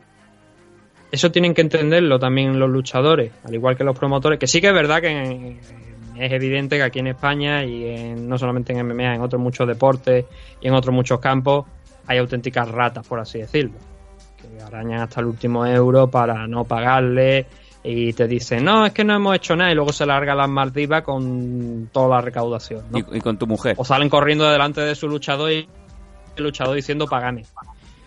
Sí. Entonces, eh, claro, aquí tenemos un caso precisamente de un luchador profesional como Manu, que yo creo que él podrá decirnos también, más allá de lo que acabamos aquí de mencionar, primero, cómo están las bolsas, porque él lo sabe, porque él lo ha visto, y segundo, cómo vería él la creación de un sindicato, teniendo en cuenta que, por ejemplo, en Estados Unidos se está persiguiendo y nunca se ha llegado a hacer. Fíjate. Pues mira, el tema de las bolsas, ya Nelson ya conoce mi opinión y, y la digo aquí en abierto. Mira, eh, yo he visto sufrir a, a mi entrenador, que, que, es como mi hermano, a Quique, y es que la bolsa es que no se puede dar más. Y nosotros llenamos un pabellón, ¿eh? Que es que tienes que pagar. Si vas, si vas de legal, ¿eh? Si vas de legal, tienes que pagar los seguros, tienes que pagar el local, tienes que pagar la ambulancia, tienes que pagar, que pagar a los referees, tienes que pagar las aulas, tienes que pagar mil historias, tienes que pagarlo todo, seguridad, todo y no puedes poner una, una, venta de entrada de 40, 50 euros porque entonces no te viene nadie. Entonces, nosotros queremos cobrar, o como es este señor, que quiere cobrar eh, X dinero, que le parece que 300 pavos le, es poco, que sí que es verdad que es poco por, por el riesgo que a tiene. Ver, a ver, import, importante, que yo quiero remarcarlo, que en la entrevista Rigao no habla de ninguna cifra en concreto No, ni no, nada. no, Habla nada, de que la los- los media- eventos. No, la sé que- que hay que especificarlo porque tú sabes cómo la gente, que lo sacan Ya, de ya. contexto y dicen... Eh, bueno, pues te, te digo yo, la media que se cobra un luchador profesional son eso, de 150 a 300 euros.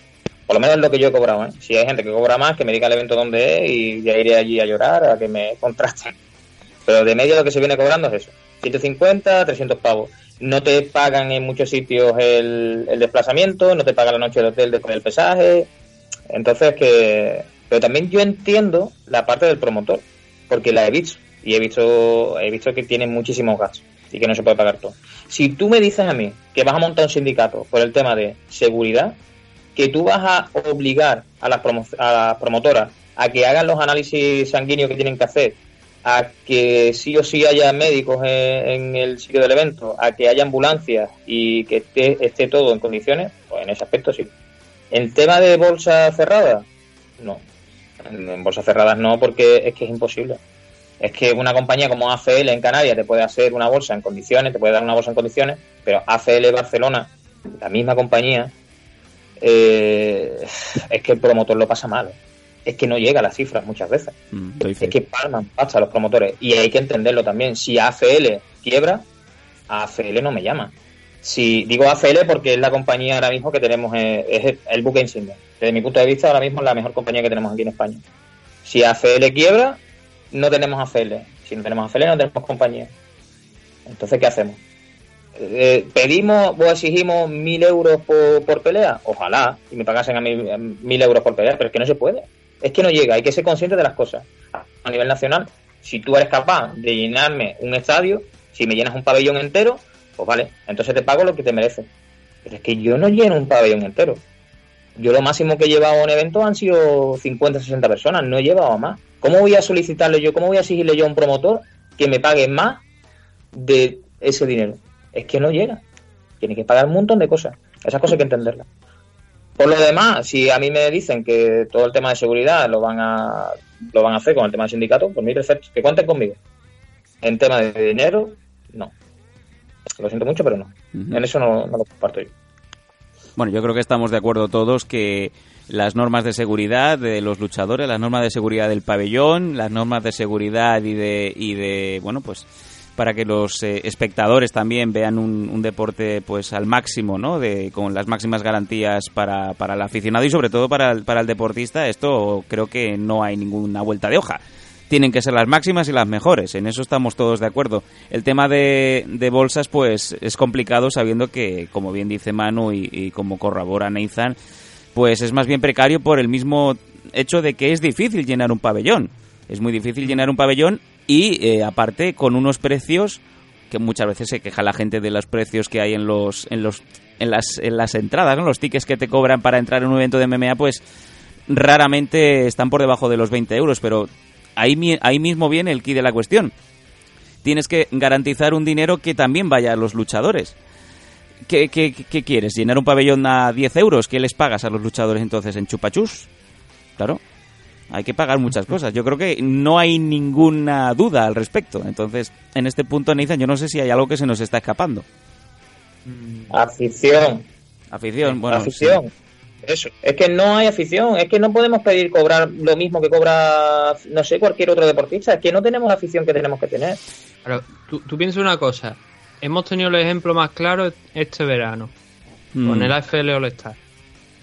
Ahí está. Que era 60 euros la entrada, 50 euros la entrada, me parece 50 Cincu- 60 euros. 50 y 35 si eras de entre las, las primeras 24 horas podías tener una entrada por 35 euros. 35 euros una entrada para ver auténticos fueras de serie a nivel a nivel mundial. Mm, mm. Que eran ex UFC, ex Bellator y, y, y nos parece caro pagar 35 euros. Cuanto Pero- más pagar 20 euros por un- una velada amateur con cuatro profesio- profesionales. Sí. Es que, es que de verdad, a nivel nacional no podemos exigir más porque es que es lo que tenemos. Hasta que no haya afición consolidada, no podemos, no podemos. Y lo que está diciendo Sam con el AFL se ha saltado a la luz todo esto. Es Sí. que no hay más. Bueno, era una No. buena manera también lo que este eh, este hecho que pasó este pasado verano con lo de la FL All Star era una buena manera de medir porque era hasta el punto de hasta este punto era lo más cercano que íbamos a tener un evento de calidad internacional. Ya que UFC no viene, ya que Bellator no viene, por motivos obvios, vamos a hacerlo a lo nuestro y, y vamos a funcionar. Vamos a ver si esto tira para adelante o no. Y ya se vio que se recaudó un 15% de lo presupuestado para lo que es lo mismo que te viene cuando llega aquí la empresa de Ultimate Fighter, cuando viene Bellator. Eh, pantalla, viene, eh, bueno, todo, exactamente todo lo mismo que, que sale por montar un evento. Sí, yo lo que quería remarcar era un detalle, que en ese evento todos los luchadores iban a ir con bolsa cerrada. Y ¿Cierto? ya se puede hacer una, una idea a la gente de cuánto podían estar cobrando los luchadores más o menos de media en ese, en ese evento, teniendo en cuenta que la entrada era de 50 60 euros.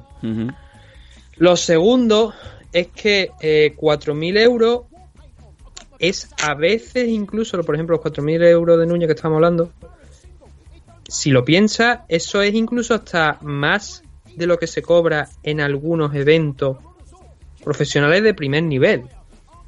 Porque estamos diciendo que Bellator Combat América a lo mejor no pagan esos, esos, esos 4.000 dólares. Te lo digo ahora mismo, en Bellator, y lo sé porque conozco a conozco a un chaval que está peleando ahí en Bellator, que no voy a decir el nombre ahora mismo, ese chaval ha cobrado en Bellator mil euros. Mm. Mil euros. ¿eh? Así que a mí... es- Y es Bellator. Ya. ¿Qué, qué- qué queremos pedir nosotros a nivel nacional? Claro, no, no, no, es que es eso. Bueno. Pero es lo que es, importa- es importante decirlo, porque hay gente que dice, no, es que por ahí fuera pagan más, es que no sé qué. Depende, depende, porque ya estamos viendo que en Bellator, tú lo has dicho, se han llegado a cobrar mil euros. Y seguramente sería un evento en, Eu- en Europa. Sí. Y me decía, me comentaba el otro día también Montiel, cuando me estaba dando estos datos, que por ejemplo en Bellator, eh, si se pelea en el Reino Unido, esto no, este extremo no lo he podido compro- comprobar, pero dado que él es promotor, supongo que sabrá un poquito de lo que habla. Dicen que los eventos en el Reino Unido, la parte, yo entiendo que sobre todo la parte de abajo, tienen que vender entradas. Y que es verdad que no solamente se hace aquí, que se hace en Pancrase, eh, allí en Japón, se hace en otros países también de aquí de Europa. Se venden entradas. Entonces, em, se puede hacer dinero. Se puede hacer dinero y está demostrado con los datos que hemos dicho aquí que se puede hacer dinero. Pero claro, tienes que vender la entrada. Tienes que ser un luchador medianamente popular, si luego eh, llega allí y no te va ni a ver tu familia, tampoco puedes esperar cobrar una barbaridad. Hmm. Por lo que estamos comentando, porque es que si tú no lo generas, ¿por qué cobra Cristiano Ronaldo, por ejemplo, 30 millones? Porque lo genera. Claro. Y es que a eso, así. a eso es donde yo quiero llegar. Es que nosotros sí queremos pedir, coño, ojalá. Y, y me dijese, no, no, tú lo mínimo que vas a cobrar por evento es tanto. Bueno, ojalá, si tuviéramos eso. Pero es que yo no puedo solicitar. Es que si yo me voy a Valencia, a pegarme a Valencia, ¿yo cómo voy a pedir al promotor que me pague X dinero si yo no le voy a generar entrada? Le generará entrada al chaval que sea de allí de Valencia. A mí, ¿quién me conoce? Me conoce mi madre porque me ha parido y me ha dado de comer, ya está. No me conoce nadie más. Entonces, es a lo que yo me vengo a referir. ¿Cómo vamos a pedir? ¿Cómo este chaval? Bueno, no, no digo este chaval, pues este chaval sí que es verdad que la intención entiendo que es buena, que no es mala. Pero, ¿cómo podemos pedir X dinero? Que no se puede. No se puede. Bueno, Lo que vamos, a hacer, vamos a intentar, ahora que ya tenemos esta, bueno, hemos comentado esto, que no era tanto por el sindicato, sino por una pregunta que se me había repetido mucho a lo largo del tiempo por parte de algunos oyentes sobre en cuánto posiblemente estaban algunas de las bolsas aquí en España. Esperemos que hayan encontrado algo de respuesta. Que hay que decir que son por entrada, que no son bolsas fijas. Las bolsas fijas ya la ha dicho Manu, son más bajas. Hay algunos afortunados que sabemos que se han llegado, que no vamos a dar el nombre, pero que sabemos que se han llegado en bolsa a 3.000 euros por pelea. Sí. ¿En bolsa en cerrada? En bolsa cerrada, creo que eran. Unos 3.000 euros me parece que llegaron a comentar. No vamos a dar el nombre porque ya te digo, se no lo confirma con el luchador, pero se comentaba que en bolsa cerrada podía ser los 3.000 euros. Son casos muy, muy, muy, muy, muy especiales. Uno, Y en dos, dos, dos Ah, y personas. compañías muy, especiales que... Ah, no era tan especial. No, No, era una compañía especial precisamente. no, pero que después Palman pasa lo que me quiero decir. Ah, muy no, especial sí, en el hecho de que, venga, vamos a hacer esta locura y venga, te pago lo que tú me pidas. Sí, eso, eso, eso es factible. Y luego el, Eso pabell- sí el pabellón tan, tan vacío como siempre. Entonces, lo que vamos a intentar hacer, a ver si en próximas semanas podemos contar con Xavier, con Xavier Rigao, que nos explique el tema del sindicato, porque oye, ya que nos escuchan, que sabemos que también nos escuchan luchadores profesionales, pues nos puede explicar en qué consiste bien ese tema para que vosotros, pues los luchadores que nos estéis escuchando, sepáis un poco más y también los oyentes, los que no son luchadores sino aficionados, puedan pensar sobre el tema. Que creo que está bien, ¿no? No solamente escucharnos, no solamente ver combate, sino también pensar sobre temas de la industria. Que al final es- súper importante, porque si no hay industria no hay evento. Yo ya te digo que en tema del sindicato hay muchas cosas que deberíamos de mirar porque te digo de que hay promotoras de que no te piden análisis de sangre y para mí eso es fundamental, fundamental. Mira, sería preferible mirar eso antes que la bolsa, la verdad. Porque es que si tú te metes a hacer MMA por el tema de dinero, estás equivocado. Aquí en España al menos, estás equivocado. Bueno, cogemos, cogemos ese guante eh, que ha lanzado Nathan. Invitamos a Xavier Rigao que se ponga en contacto con, con nosotros. O eh, amigos cercanos a Xavier que por favor le hagan eh, saber nuestro interés en, en que entren los micrófonos de Memi Adictos porque, como bien ha comentado Nathan, lo que queremos es eso, es que él pueda expresarse y llegar al máximo de, de compañeros de gremio como sea posible y vamos a ver, ojalá, ¿no? Se pueda hacer un, un sindicato de luchadores sabiendo ese gran hándicap que hay que, que no, no es culpa de ellos, que es el que no, no hay afición y con eso nos vamos a, a quedar. Venga, vamos a cerrar la carpeta y nos vamos corriendo con los patrocinadores que aún tenemos un montón por delante. Vamos allá.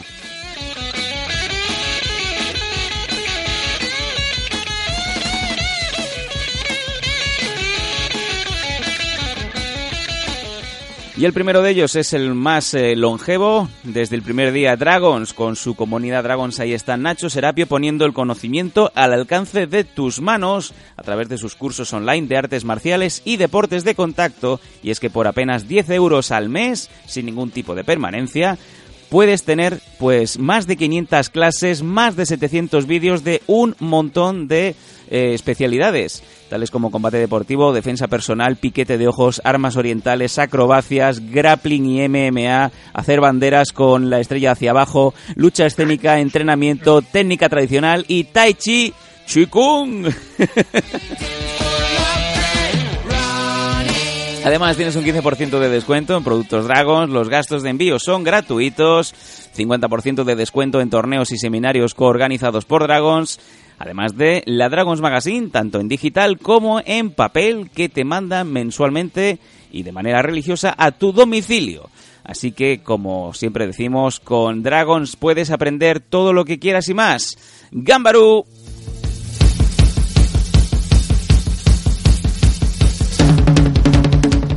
Y además, si quieres... Perdón, perdón, Sí. interrumpo, pero hay un detalle que está este fin de semana Nacho en Colombia. Sí, señor. Fueron a, a- vía una Atlanta. seminarios. Fueron a Atlanta y yo creo que de Atlanta a Colombia no te cachean, pero cuando tenga que volver de Colombia a Estados Unidos, me río yo de cuando cogían a Stallone en acorralado. Eso te iba a decir, que tengas cuidado con lo que le echas en los bolsillos, que como de esto no sale de allí de Colombia. No cojan ninguna estampita, ¿eh? Ninguna. Como bien decíamos, si quieres estar eh, preparado con el mejor material posible como un profesional, elige Protege tus piños, los bucales profesionales que eh, seleccionan los mejores de su deporte, como por ejemplo Kelvin Gastelum, Mackenzie Dern, Jan Cabral, Enrique Marín, Jonathan Ortega, el Pitbull Peralta, Abner Lloveras, muchísimos luchadores, también como Artur Kishenko, Yacaré Toledo, Artur Gorlov o incluso Daniel Ladero, recientemente fichado también por la STT, así como la Federación Española de Rugby. Son los mejores bucales, no te lo digo yo, te lo dicen los que eligen. Protege tus piños porque a tu edad ya no crecen los dientes.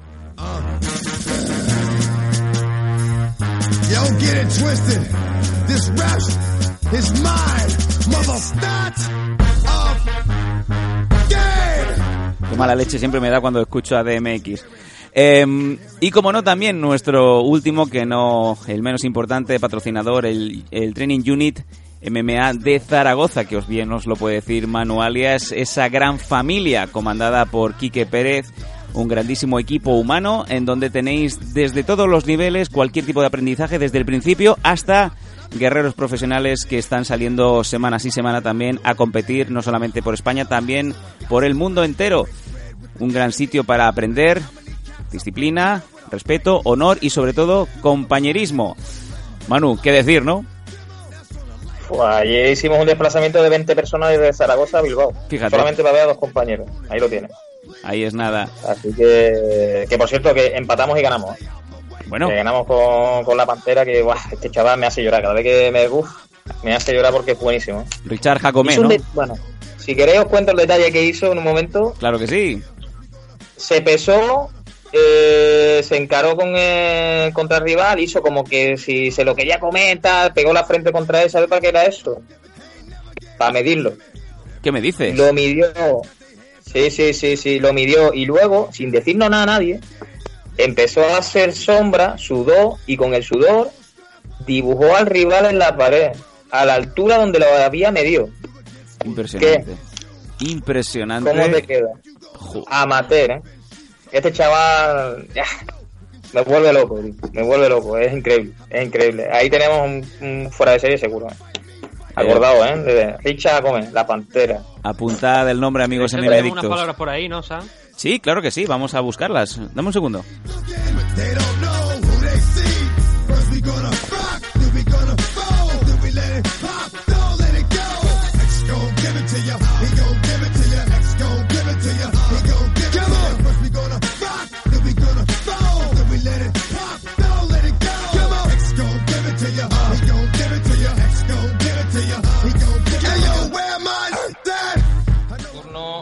Entrevistar a la pantera Richard Jacomé. ¿Qué tal? Richard, ¿cómo te encuentras después de, la, de esta pelea con victoria?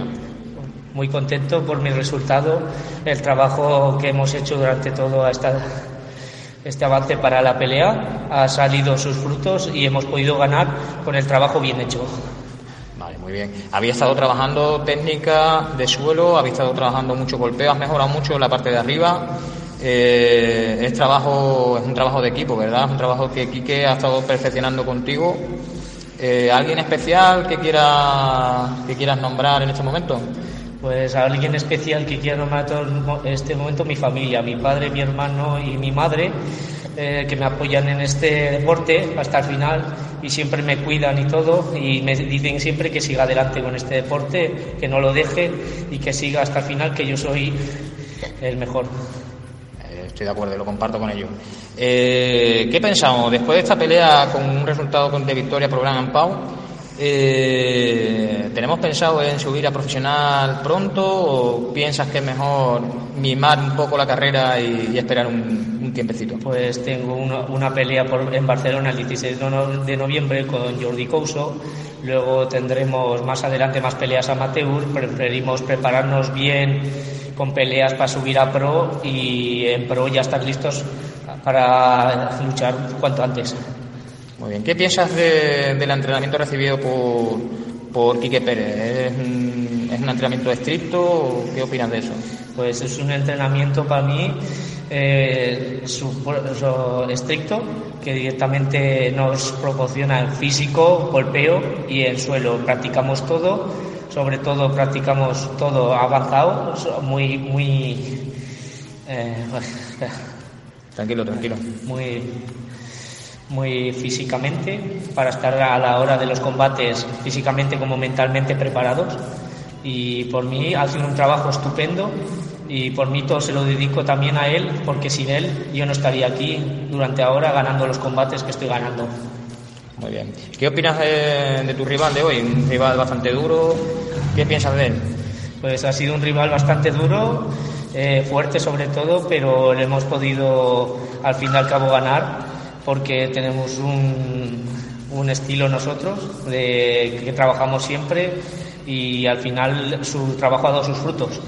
Muy bien. ¿Qué piensas ahora de la pelea esta que has nombrado? Eh, es en breve, ¿no? Eh, hemos hablado de un par de Sí, semanas. El 16 de noviembre, El 16 de con- en noviembre. Barcelona, Fight Night, contra Jordi Couso, uno Vale, del ¿cómo- MMA Barcelona. ¿Has estudiado este rival? ¿Qué piensas de él? Pues no lo he estudiado directamente, no sé, eh, creo que lleva unas dos peleas o no sé cuántas peleas lleva en realidad. Creo que veo que una NFL llevó y creo que yo voy con todo directamente, me da igual quién sea. Muy bien, pues eso es todo. Aquí tenemos a Richard La Pantera a comer. Futuro de las MMA nacionales, sin duda. Bueno, Richard, muchas gracias y enhorabuena por tu victoria. Muchas gracias, man.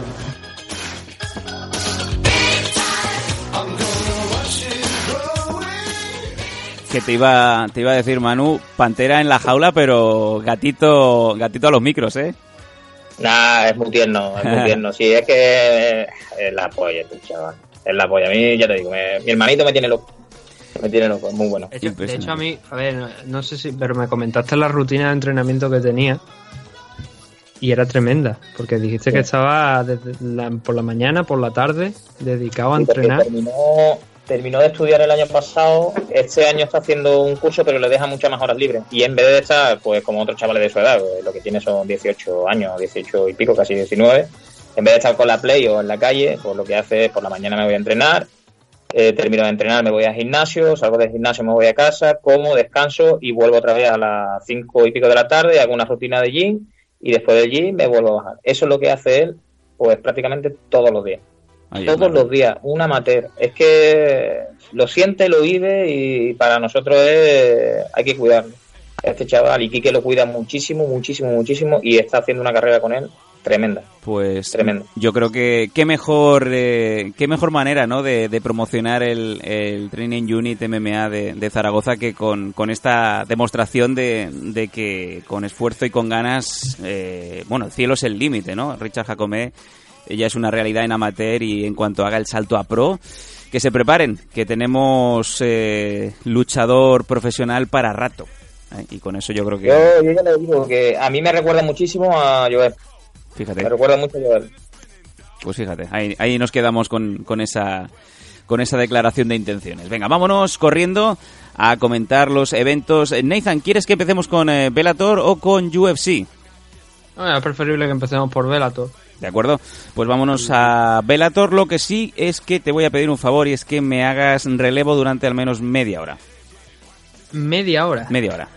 Bueno, tú esto está grabando, esto se va. Eh, Sigue circulando sin ningún problema.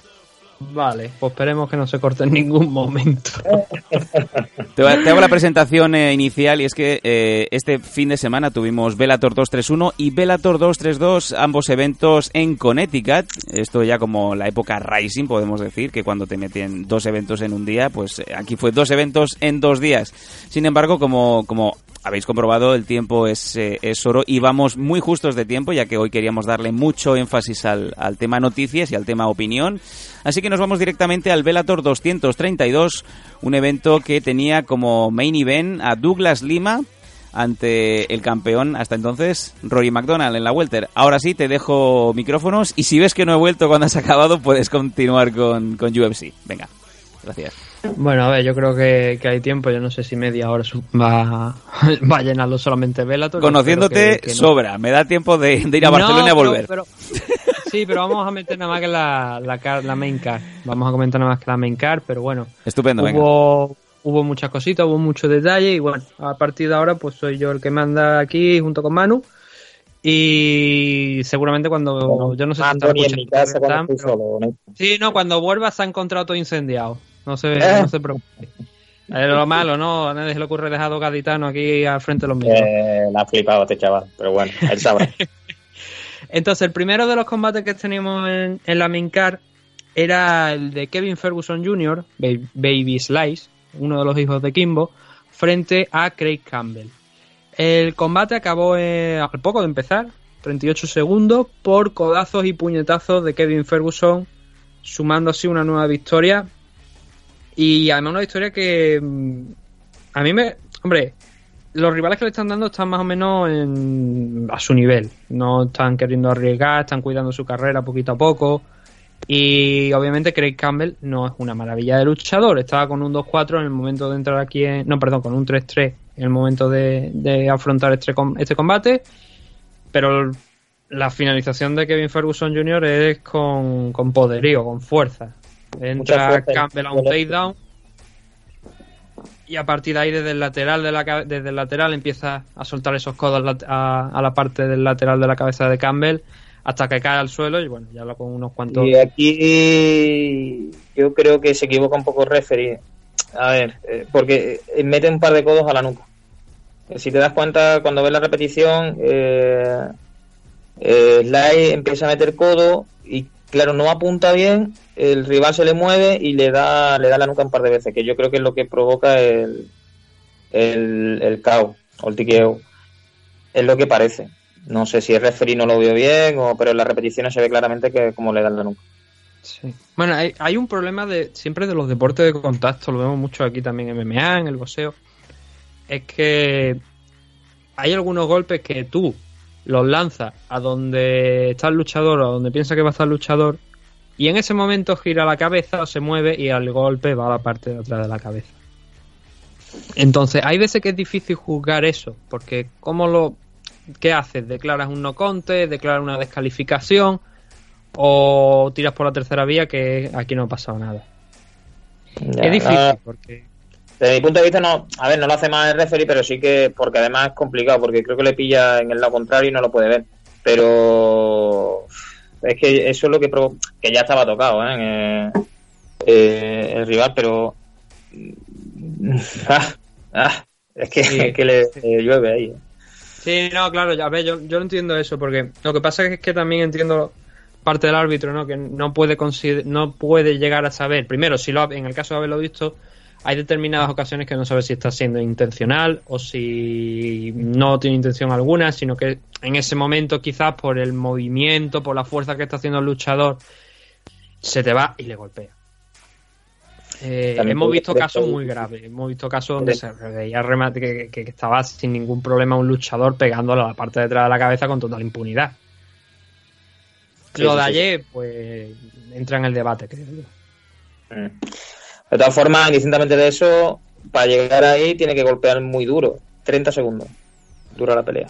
Pues básicamente, ¿no? 30 o, o 40, no llega a 38, 40. el tiempo oficial es 38. 38 segundos, para que veas. Eh, Es muy fuerte, ¿eh? Este, tío- Sí, este no. joder, pega duro. Pega y, bueno, la, también va bien en, en el bien. suelo porque lo- los combates Sí, anteriores, las victorias anteriores han sido por sumisión, o sea que... Si la ha mamado desde pequeño. Claro, a ver, hay diferencia entre lo que es Kimball Light y Kevin Ferguson Jr. Eh, el hijo entiendo que está más formado en MMA. El padre entró ahí de alguna manera, pues de donde venía, ¿no? De la calle, pasando por aquel Ultimate Fighter también, la pelea con Petruccelli y patatín, patatán, ¿no? Hasta que acabó aquí en Bellator y bueno, luego ya, pues, tristemente, después de la infame pelea con Dada 5000, pues, que tiene, es que Dada 5000, es que tiene nombre de aspiradora, eh, falleció, ¿no? Entonces... No, es que aquella noche fue infame, porque además creo que fue Roy Gracie contra Ken Shamrock y Dada 5000 contra Kimball Light. Creo que pusieron un combate detrás de otro. Aquello fue nefasto, fue una de las peores noches que ha tenido Bellator en mucho tiempo. Yo creo que desde entonces han dicho nunca más. Y te pueden poner determinadas cosas, pero nunca te van a soltar eso seguido en una misma noche porque es que fue totalmente lamentable. Fue de lo peor que de las peores noches. Y mira que yo he visto combates raros. Estábamos hablando al principio de ese enano, porque era un enano, o sea, entra dentro de lo que de, de persona con discapacidad con baja estatura. Enano, para que no entre De bajito, no. de manera despectiva. Porque sé que la No gente-. No. Enano de verdad. Enano de verdad. El, el pobre hombre pues tenía enfer- pero eh, no, no era un completo enano, sino tenía una cierta altura, pero era, era chiquitillo, era chiquitillo. Entonces, estaba peleando contra un luchador de una estatura normal y eso era un combate profesional y eso se dio anoche. En una empresa llamada, creo que se llama Fame MMA. Eso obviamente es del este, ¿no? Parece que aquello es un, no sé, el último pozo de mierda que te puedas encontrar. pues eso pasó anoche. Hostia, tío. Y claro, llama mucho la atención, ¿no? De hecho, yo, yo lo pregunté y digo yo, ¿qué es, es- ¿qué es esta mierda? Porque no la estoy viendo. Si esto es, o sea, es demencial. Porque esto no lo están poniendo en algún lado. Y tienen su página web, pero lo iremos comentando a lo largo de la semana porque ahora no lo tengo por aquí por delante. El segundo de los enfrentamientos que había en esta car preliminar, eh, o sea, en esta car preliminar, en la main car, venimos de hablar de un- una persona Sí. de estatura reducida. Ah, sí, ya, sí, sí. Vamos a hablar de Nick Newell, que también tiene una discapacidad, como todo el mundo sabe, eh, por el, brazo izquierdo, por debajo del, del codo, pues quitando un par de centímetros no tiene más brazo. Tiene unas manitas, tiene, o sea, tiene unos deditos así, pero obviamente no tiene utilidad. Y sin embargo, ya lo hemos dicho muchas veces, Newell ha hecho carrera con, con esa discapacidad, sorprendiendo a muchísima gente, demostrando que si realmente quieres, puede. Y ha llegado a, a Bellator. Ha llegado a Bellator después de su paso por UFC. Este es su segundo combate en Bellator, hay que decir. Primero fue una victoria. Pero aquí, en esta ocasión, no ha tenido tanta suerte, la verdad. Fue Una una... pelea cerrada, ¿eh? Sí, no, no, desde luego la verdad es que sí, que es, un- es una decisión cerrada. Vamos a comentar resultados si te parece.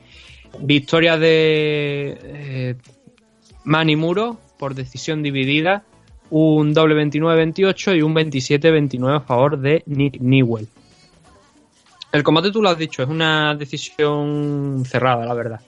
Una decisión cerrada donde sí que vemos que Nick Newell, a mí me dio la sensación, fue de más a menos. Empezó bien en el primer asalto, parecía que le estaba apretando muro, pero consiguió desde un intento de, de un Kimura pasar a una guillotina, que Sí. pasó gran parte del asalto encima de, de muro con esa guillotina, e incluso llegó a estar en el mount, en la, en la montada, y a controlar la espalda. Pero ya cuando quedaba pocos segundos se revolvió muro y, y se acabó en posición superior a- al final de ese asalto.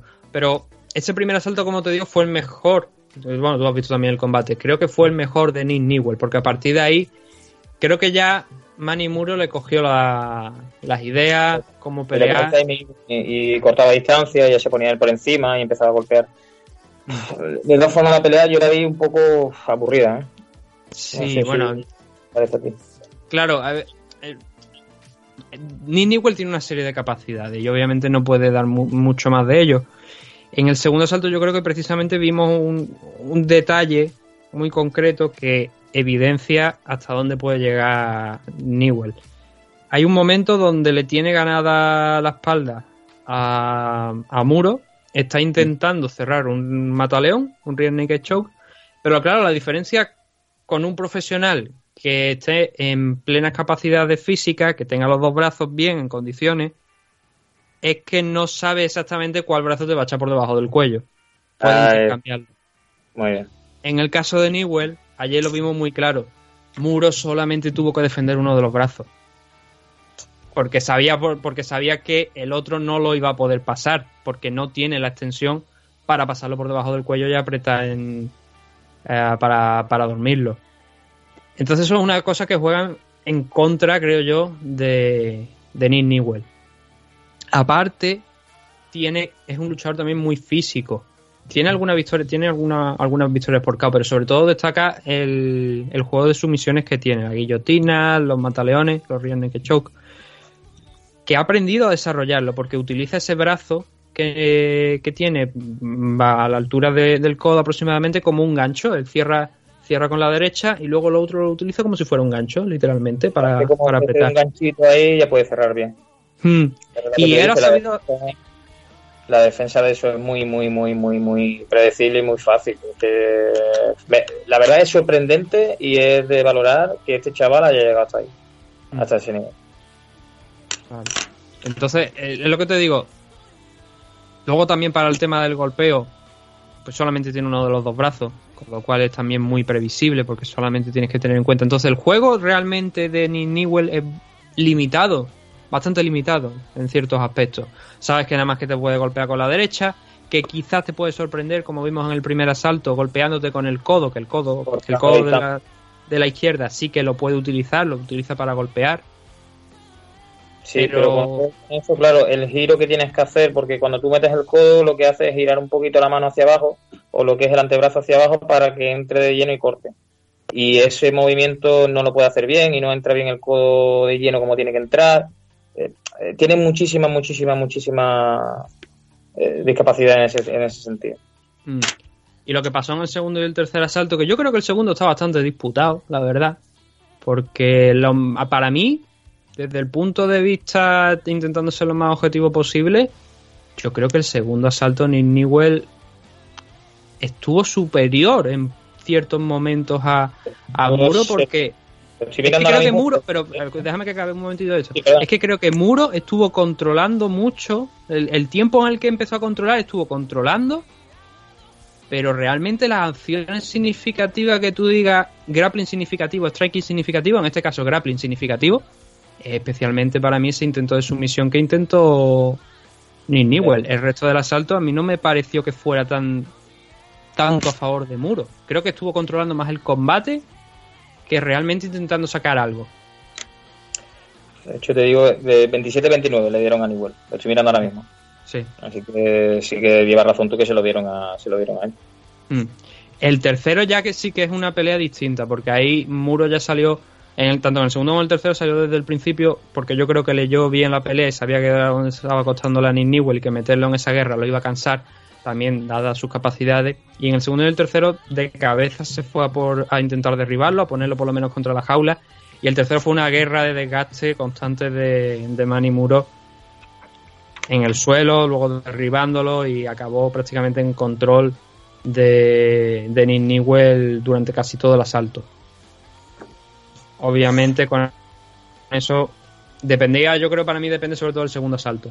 Si uno, dos de los jueces se lo dan a favor de, de Muro, obviamente se entiende la, deci- la decisión, pero yo creo que está discutida. Yo creo que la verdad es que a mí me resultó un combate para discutirlo al menos, no con tanta claridad de, de una victoria a favor de Muro. El, sí, bueno, no sé si quieres añadir algo más. No, no, no, si es que ya te digo, a nivel técnico aquí, la verdad que no vi, vi poca cosa. Lo único que es lo que tú has estado reseñando de que eh, Nick lo que tiene es eso, el ganchito con la mano impedida y que es lo único que puede sacar el provecho de él.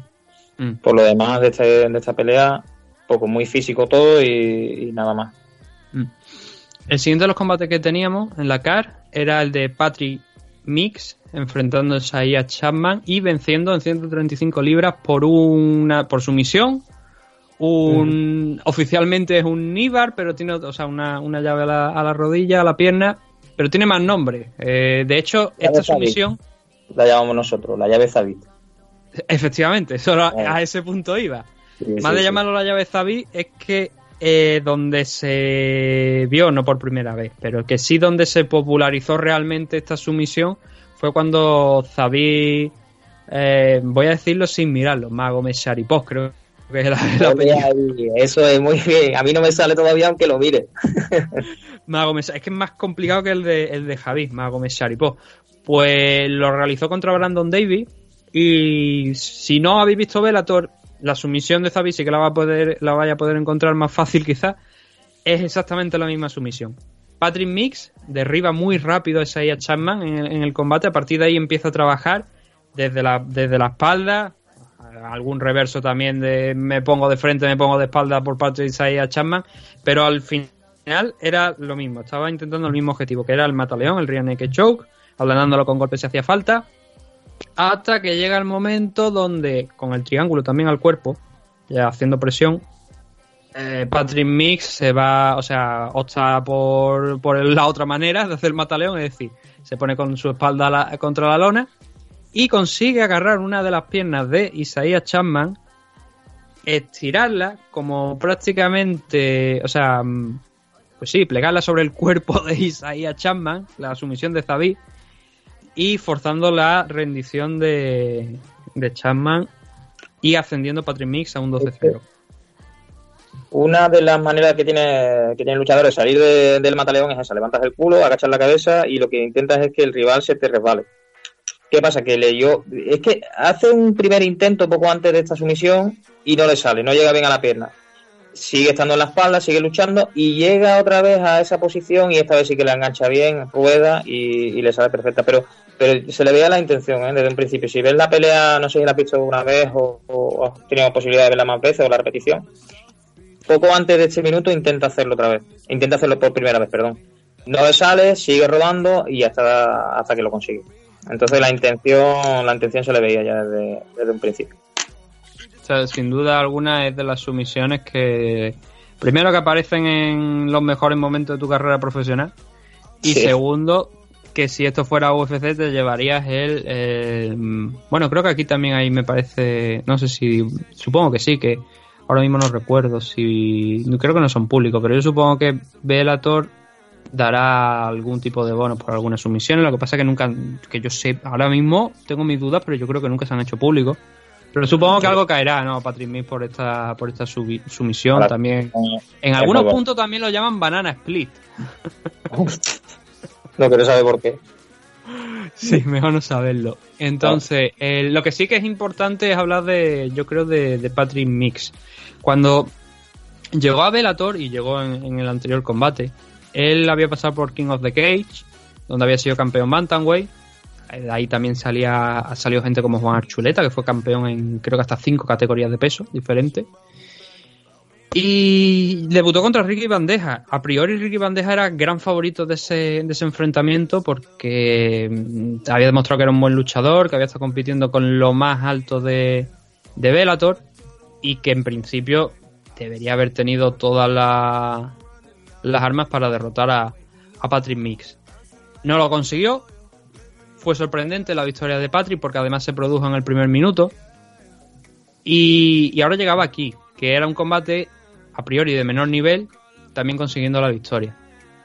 Lo dijimos en la previa y lo- yo creo que cabe decirlo otra vez, que para empezar este no era el, prim- el combate original que tenía Patrick Mix, era contra, contra otro rival, Dominic Mazota, mucho más experimentado que, que Chapman, pero este tipo es un peligro. Obviamente, después de lo visto anoche, visto el- también el combate de Ricky Bandeja, este tío es peligroso y la división debería estar en alerta, en 135. Y la verdad es que tienen en, esa categoría de peso Velator muchos luchadores interesantes, más el actual campeón, que es Yoji Horiguchi, que está en Rising.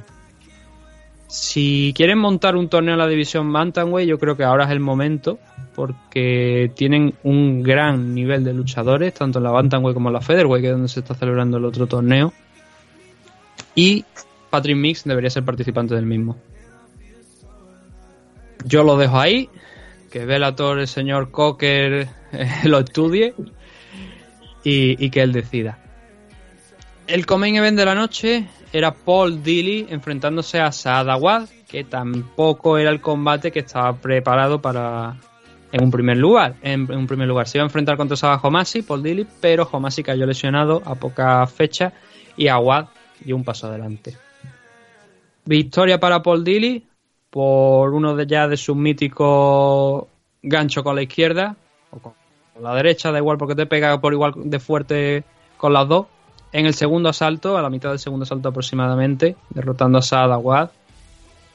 Y qué decir, ¿no? De, de Paul Dilly. Eh, el viejo Paul Dilly lo, lo volvimos en el día de ayer. Que timing más, más, más depurado tiene ese, ese hombre. ¿eh? Mm. Cómo entra, cómo entra ese, ese crochet. Y, que, y lo, tuve que ver un par de veces porque pensaba que era una rodilla. ¿eh? Mm. Pensaba que lo, que lo duerme con la rodilla, pero no, es que emite un crochet. Uf, madre mía. Sí, yo, yo- es que yo creo que hasta sorprende a Aguad porque no se piensa. eh, la cabeza va, va tan hacia atrás la de Aguad cuando le impacta el golpe que es que dice. La da fuerte, la pega como un tren. Pero es que yo creo que es que no la ve. Yo creo que es que no la ve venir prácticamente y no, le da sobre todo tiempo a reaccionar. Porque hasta ese momento Aguad había estado haciendo un combate serio. Sí que es verdad que Paul Dilly había tenido explosiones, pero sobre todo fue en el segundo asalto donde parece que Dilly ya encontró la posición. Porque el primero Aguad se mantuvo en la distancia, le hizo daño un par de veces Paul Dilly en el primer asalto, eso también hay que mencionarlo. Pero Aguad estaba más por la opción de llevarle al suelo, de intentar amarrar a Paul Dilly, llevarlo, y Dilly no estaba en ese. no estaba de acuerdo con ese plan. Porque No, vimos se que tuvo.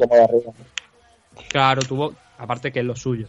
Eh, lo que ha hecho, desde lo que ha hecho carrera Paul Dilly, lo que todo el mundo lo conoce, la potencia de golpeo que tiene. Entonces, creo, ya te digo, que, hizo lo correcto, obviamente, no entrando, aunque creo que en uno de ellos sí que llegó a entrar, aceptó ir al suelo y, golpear, pero tampoco nada destacable.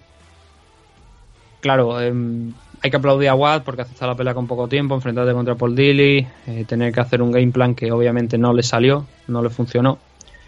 Pues finalmente tenemos el resultado que tenemos, que es la victoria de Paul Dilly por, por en el segundo salto.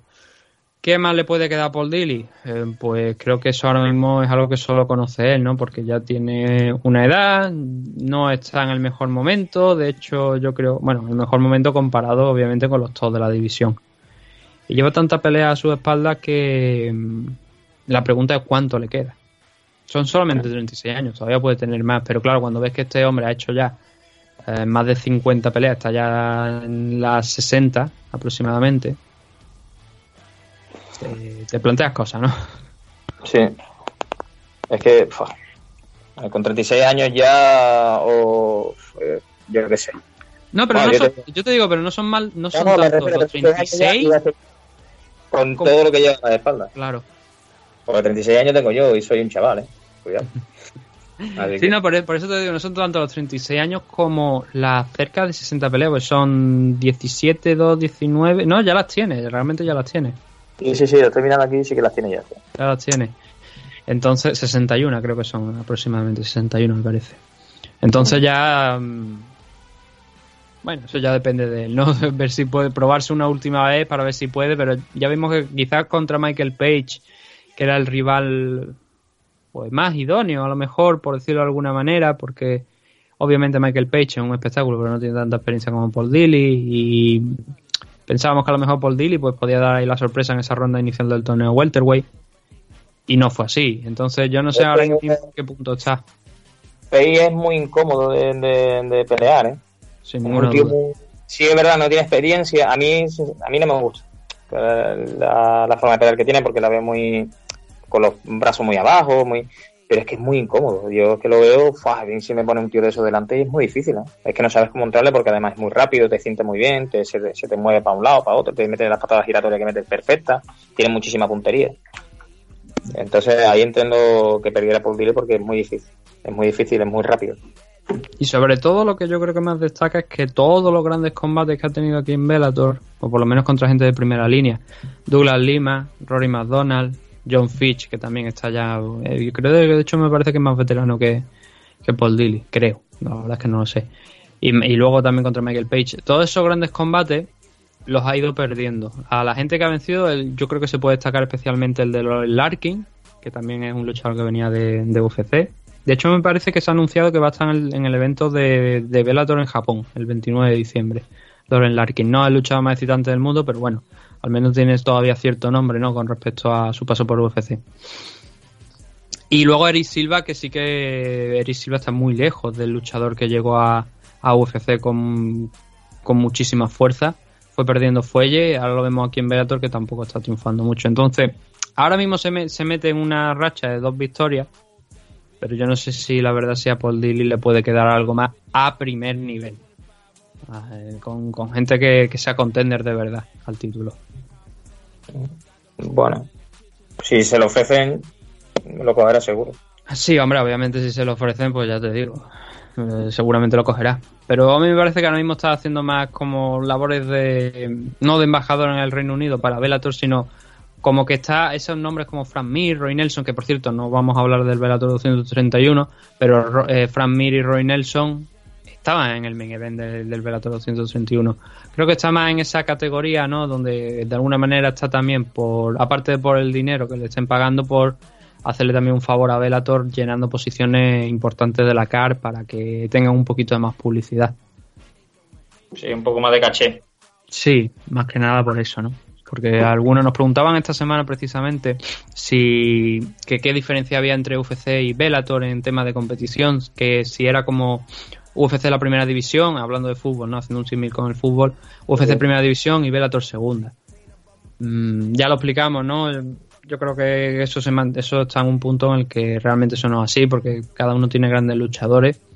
Lo que pasa Claro. que sí que es verdad que a lo mejor puede dar desde fuera esa sensación, porque Sí. ¿quién es más conocido? Conor McGregor Claro, eso.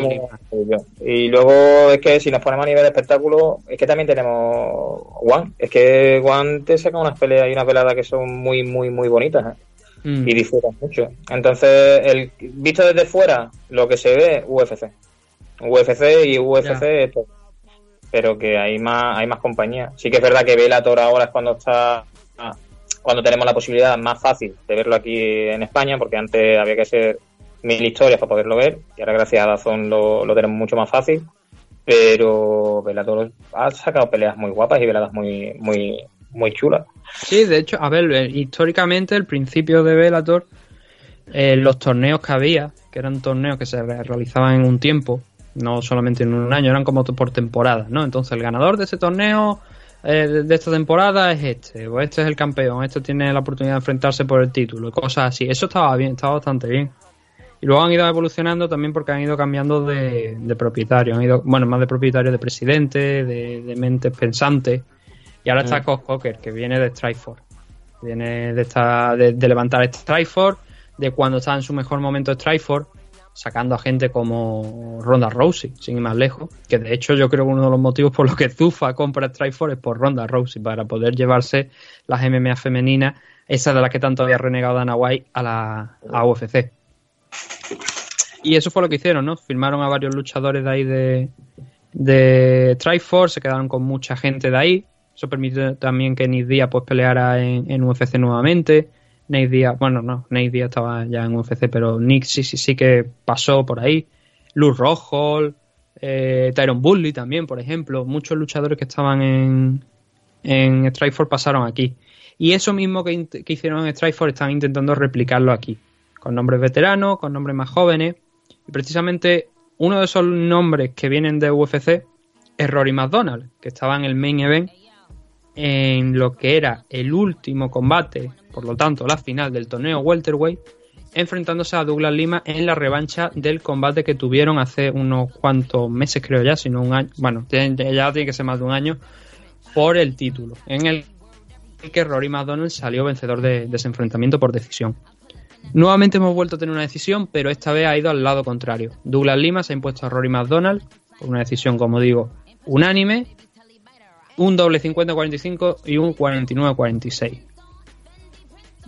El análisis de la pelea. Lo comentaba yo fuera de, de micro. A ver, el combate en sí eh, es un auténtico coñazo, se puede decir. A dormir. A echarte a dormir. Sí, no es un combate, la verdad, que, que sea agradable, ¿no? Para enganchar a alguien. Además, ¿sabes? Mira, vengo de un fin de semana de, de haber estado, que ya lo sabéis, estuve en Bilbao con, con los chavales. Eh, llegué a casa tardísimo. Me puse a ver el UFC. Y la última pelea que he visto ha sido la de Douglas Limas contra, contra. Te puedes imaginar las ganas que tenía yo de ver esta. Si hubiera sido más emocionante, pero las ganas que tenía de ver esta pelea, la madre que los parió. Qué lentos, qué. Uf, muy aburrida, ¿eh? Una pelea muy, muy, muy aburrida. Claro, analizando, no vamos, o sea, vamos a intentar hacerlo asalto por asalto, es complicado, pero Em, ¿Es tal la diferencia entre Douglas Lima y Rory McDonald para que luego sa- salgan esas puntuaciones? Efectivamente y no. Es decir, las diferencias no son tan grandes, pero sí que puedes ver a lo largo, sobre todo del segundo al quinto, con la excepción del cuarto, que yo creo que fue, no, el cuarto, no, el tercero, donde pudo ser algo más disputado, casi todo hay pequeñas diferencias en favor de Douglas Lima. En el, hay una constante de Rory McDonald en este combate y que nos traslada al primero, que era el game plan. Intentar derribar a Douglas Lima, mantenerlo en el suelo. Yo dije en la previa que si Douglas Lima había aprendido de los posibles errores del primer combate, obviamente aquí era el favorito, porque tiene un striking para mi gusto mucho más depurado que el de Rory McDonald y sobre todo el golpeo a las piernas que tiene no tiene piernas, tiene dos bates de béisbol y, y pega, Pega- muy duro. Pega muy duro, ¿eh? pero pega durísimo. De hecho, merma mucho a, a McDonald's. Mm. Sobre todo en el, en el tercer asalto, creo, en el cuarto asalto, no me acuerdo ahora mismo muy bien, es cuando ya lo, lo funde del todo. Se vienta hacia la pierna adelantada, la pierna, la pierna izquierda, se la funde. Eso pasó en el, en el primer combate. En el primer combate el castigo a la pierna de Douglas Lima fue mayor. Lo que pasa es que aquí también lo hizo, pero no fue tanto como en el primero. En el primero hay que recordar que le pusieron hasta hielo en la pierna a, Rory McDonald y la tenía inflamada. Aquí no ha sido tanto. Y las low kicks que ha lanzado Lima han sido de calidad, pero creo que estaban bastante bien medidas. En parte pienso que eso se debe al temor, entre comillas, de dejar la pierna al aire y que eso lo aprovechara Rory McDonald para buscar el single. De Que hecho, creo que se consigue, ¿no? En, alguna vez lo hizo. Es que ese es el problema, que alguna vez en este combate lo buscó. Cuando Lima lanzaba la low kick, reaccionaba Rory McDonald rápido, buscando abajo la pierna para intentar derribarle. En el quinto, de hecho, hay un momento donde lo desequilibra con una de esas low kick, pero persiste Rory y de hecho consigue el. Bueno, no es un- el único takedown del. O sea, no es takedown suyo porque realmente lo revierte Douglas Lima, pero fue la única vez, creo, donde el combate realmente tocó suelo, de una manera que tú dijeras, bueno, estás en el suelo ahora. El resto. Le tenía que haber cintado. eh, Lima tend- tendría que haber leído, o la esquina de Lima, tendría que haber leído un poquito más la, la pelea y haberle cintado con ese con ese logo y haberle enganchado un par de, de croches arriba. Mm. Porque si te das cuenta de que busca el derribo, busca el takedown y está bajando ese bracito, si buscas ese crochet, entra del tirón a la pera. Entonces a lo mejor la lectura de la pelea en ese aspecto no fue, no fue la indicada por parte de la esquina de Lima. De todas formas, el combate fue tan denso, por, dec- por decirlo en una palabra, que el game plan de Rory McDonald, que le funcionó en el primer combate porque consiguió takedown, consiguió derribar y sobre todo en el centro de la jaula los dos o tres que tuvo en aquel combate, no lo consiguió replicar en este. Entonces se le ha complicado mucho el, combate porque no tenía respuesta en el striking, tampoco es que Lima estuviera presentando allí un auténtico y una demostración de, striking, pero sí que estaba siendo mínimamente superior en unos pequeños márgenes, ¿no? Eh, Muy pequeños. Y Rory no sabía qué hacer, no sabía, no, no, no encontraba la respuesta. Se animó en algún asalto, en el tercero se animó un poquito al final, con el striking, a dejar ir un poquito más las manos, a meter alguna pierna más por, por medio. Pero yo creo que la mentalidad de Rory en este combate no. f- A ver, es difícil decir que no fue la adecuada, porque obviamente sería hablar, eh, ir a lo sencillo teniendo en cuenta que perdió el combate. Pero es un Rory que de alguna manera, si tiramos para atrás y tendríamos que mirar hablar de su carrera, las grandes actuaciones de. Hay una actuación que es icónica de Rory McDonald, que son los enfrentamientos con Robbie Lawler. Porque salió ensangrentado, eh, tuvieron que parar la pelea porque ya prácticamente no, no era sano, ¿no? Que siguiera recibiendo golpes. Y esas imágenes son muy icónicas, pero uno de los combates lo perdió y el otro lo ganó, si mal no recuerdo. Pero fueron combates que no fueron a su favor realmente, no estuvieron en, en su campo.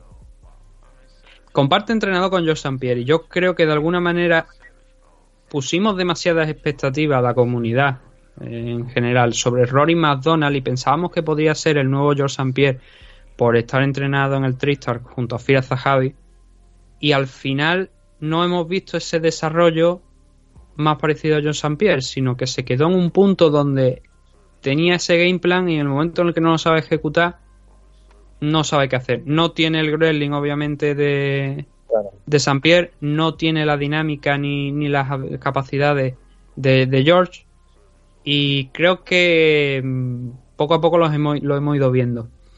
Y quizás el hecho de que entrenes en un gimnasio mm, no te hace. Es decir, que no tiene tampoco el sacrificio que tiene George. Pierre. A lo mejor George St. Pierre se pega entrenando 12 horas y este hombre se pega 4 o 5. Entonces también hace mucho. O por lo menos la impresión que a mí me da. Sí, pero, a ver, la cuestión es que el tipo llegó fuerte aquí a, a UFC. En su segunda pelea perdió con Carlos Condi, ¿vale? Pero a partir de ahí empezó a sumar y a sumar contra rival interesante. Nate Díaz, BJ Penn, cuando todavía estaba bien, Lemberger. Luego llegó esa decisión que te digo frente a Robbie Lawler, pero también tiene victorias contra Demian Maya, Tyron Bully. Claro, eh, nos movemos, nos movíamos yo creo en eso, pero a mí me da la sensación de que Rory McDonald en algún punto de su carrera se ha estancado. Y esa carrera que prometía tantísimo de un hombre que en algún momento todo el mundo estaba de acuerdo que podía llegar a ser campeón de UFC o por lo menos disputar el cinturón, poco a poco fue desapareciendo y al final acabó aquí en Bellator por las razones que pues que considere él necesarias, bien sea por el tema de, los ingresos o bien sea porque no estaba de acuerdo con, con UFC. Pero especialmente los últimos, sobre todo aquí en el torneo, hemos visto un Rory extraño. Para empezar, a mí la, la, victoria contra Douglas Lima cuando consiguió el título, yo te digo que fue también muy cerrada, pero consiguió desarrollar su game plan un game plan idéntico al de aquí, que en aquella ocasión funcionó, aquí no. Y era lo que yo me temía, ¿no? Si Lima conseguía em, corregir esos errores, seguramente se iba a encontrar con la victoria. Pero lo que yo no entendí de Rory McDonald es que automáticamente decidiera que su siguiente combate iba a ser contra el era Musashi en 185, disputando el cinturón. Es mucho más grande que él. ¿Por qué te arriesgas de esa manera? por la oportunidad que le daban en ese momento, por dinero, por publicidad, por... Es que vete a saber. Vete a saber por qué. No solamente, también depende del entorno donde estés, los consejos que te den. Y luego quiero arrojar otro, otro detalle. El torneo de Rory ha sido extraño porque empezó con, una, con un empate con John Fitch en un combate muy, muy complicado. Le siguió la victoria contra Neyman Gracie, pero entre medio de esos combates, en, uno de esos combates, creo que fue con, el de Neyman, hizo un discurso muy extraño en el que dijo que, como dando a entender, a pesar de que luego se desdijo y dijo que, bueno, que todavía podía continuar y tal y cual, como que era un luchador que ya no tenía la intención de subirse ahí, como que ya no era el luchador de, de UFC, el que peleaba en UFC, el que, como te digo, eh, pensábamos que podía haber llegado a ser campeón. Y de alguna manera creo que todo eso ha vuelto a salir en el enfrentamiento contra Douglas Lima. Eh, no sé si estamos hablando, quizás de lo mejor de uno de los welterweight, que es una palabra muy, muy cafre, ¿no? Quizás decirlo. Pero uno de los welterweight más sobrevalorados, o que más peso se ha puesto sobre sus hombros en los últimos años, más expectativas. Y que luego no ha podido cumplirla o no ha podido desarrollarla. Yo no sé cómo tú, si tú has seguido la carrera de Rory McDonald, no sé qué opinión tendrás. No, la verdad que ahora mismo no la he seguido y no recuerdo muy bien. La etapa de Rory en, la UFC ahora mismo no recuerdo. Las peleas que tú me estabas diciendo no me acuerdo de ninguna. La verdad.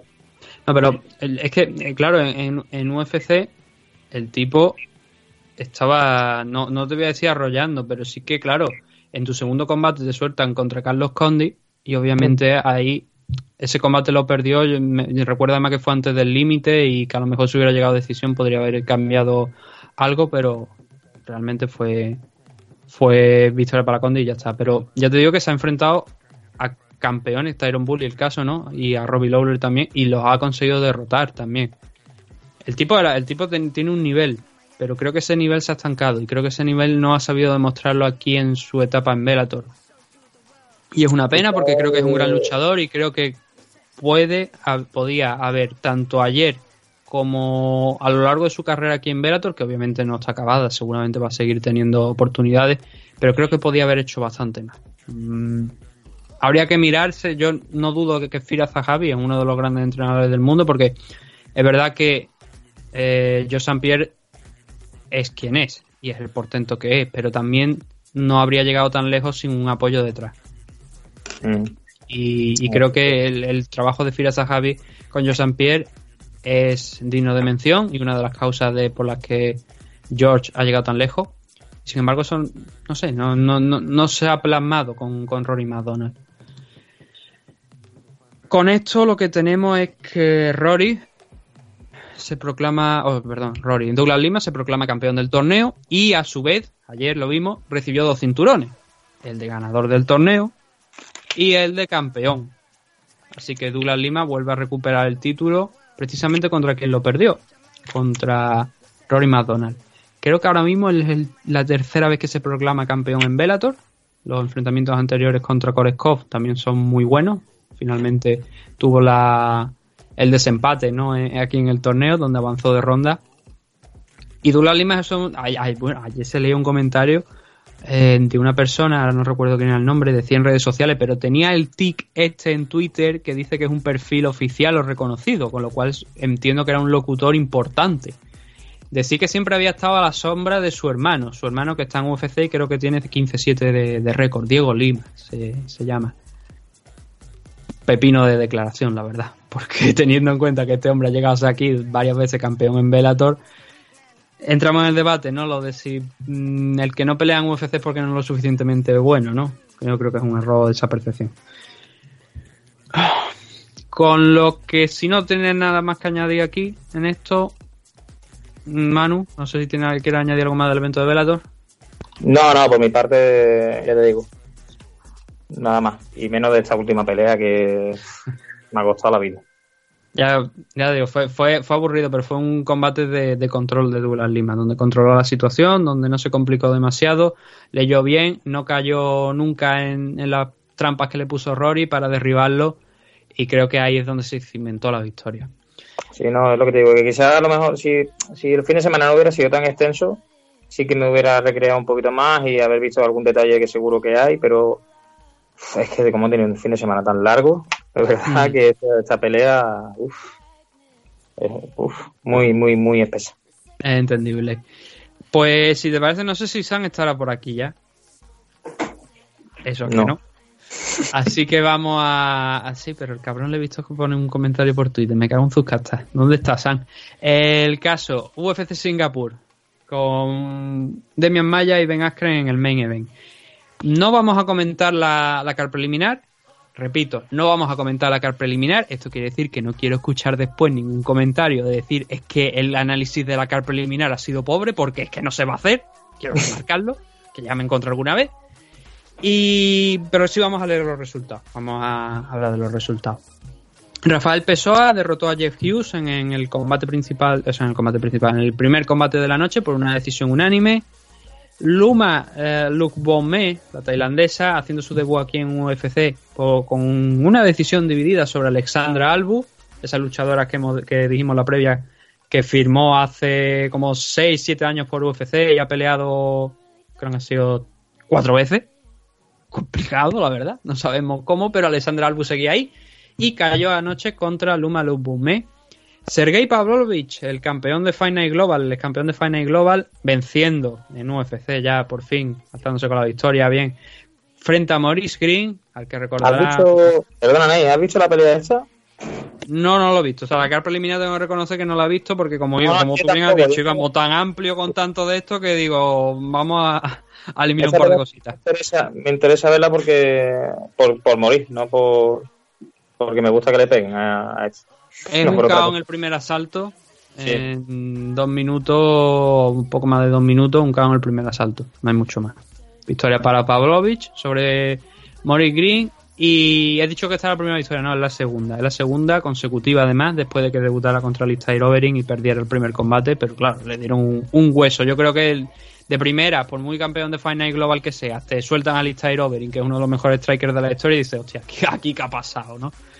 Si lo vence, pasa al estrellato. Si pierdes, pues habrá gente que te señale con el dedo. No creo que es el caso y Pavlovich eh, nos lo ha demostrado con sendas victorias sobre Marcelo Gol, que en algún momento ha estado bastante bien rankeado.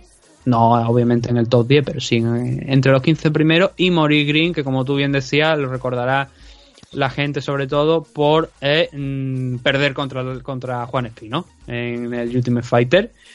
En el primer asalto, además, sumisión muy rápido y Mori Green, toda la palabrería que tenía, pues se le quedó en nada. Victoria para Juan Espino. Y de hecho, me eh, creo que fue el combate con el que Juan Espino pasó a la final. Sí. Si mal no recuerdo. Así que, oye, una satisfacción tremenda.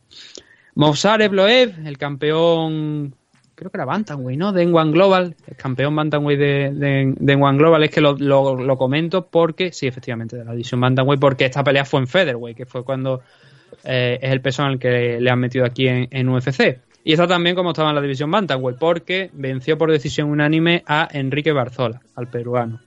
Sigue ascendiendo Evloev, dos victorias en UFC, dos combates, dos victorias, 12-0 en total de récord y uno de los nombres que sin ninguna duda hay que seguir.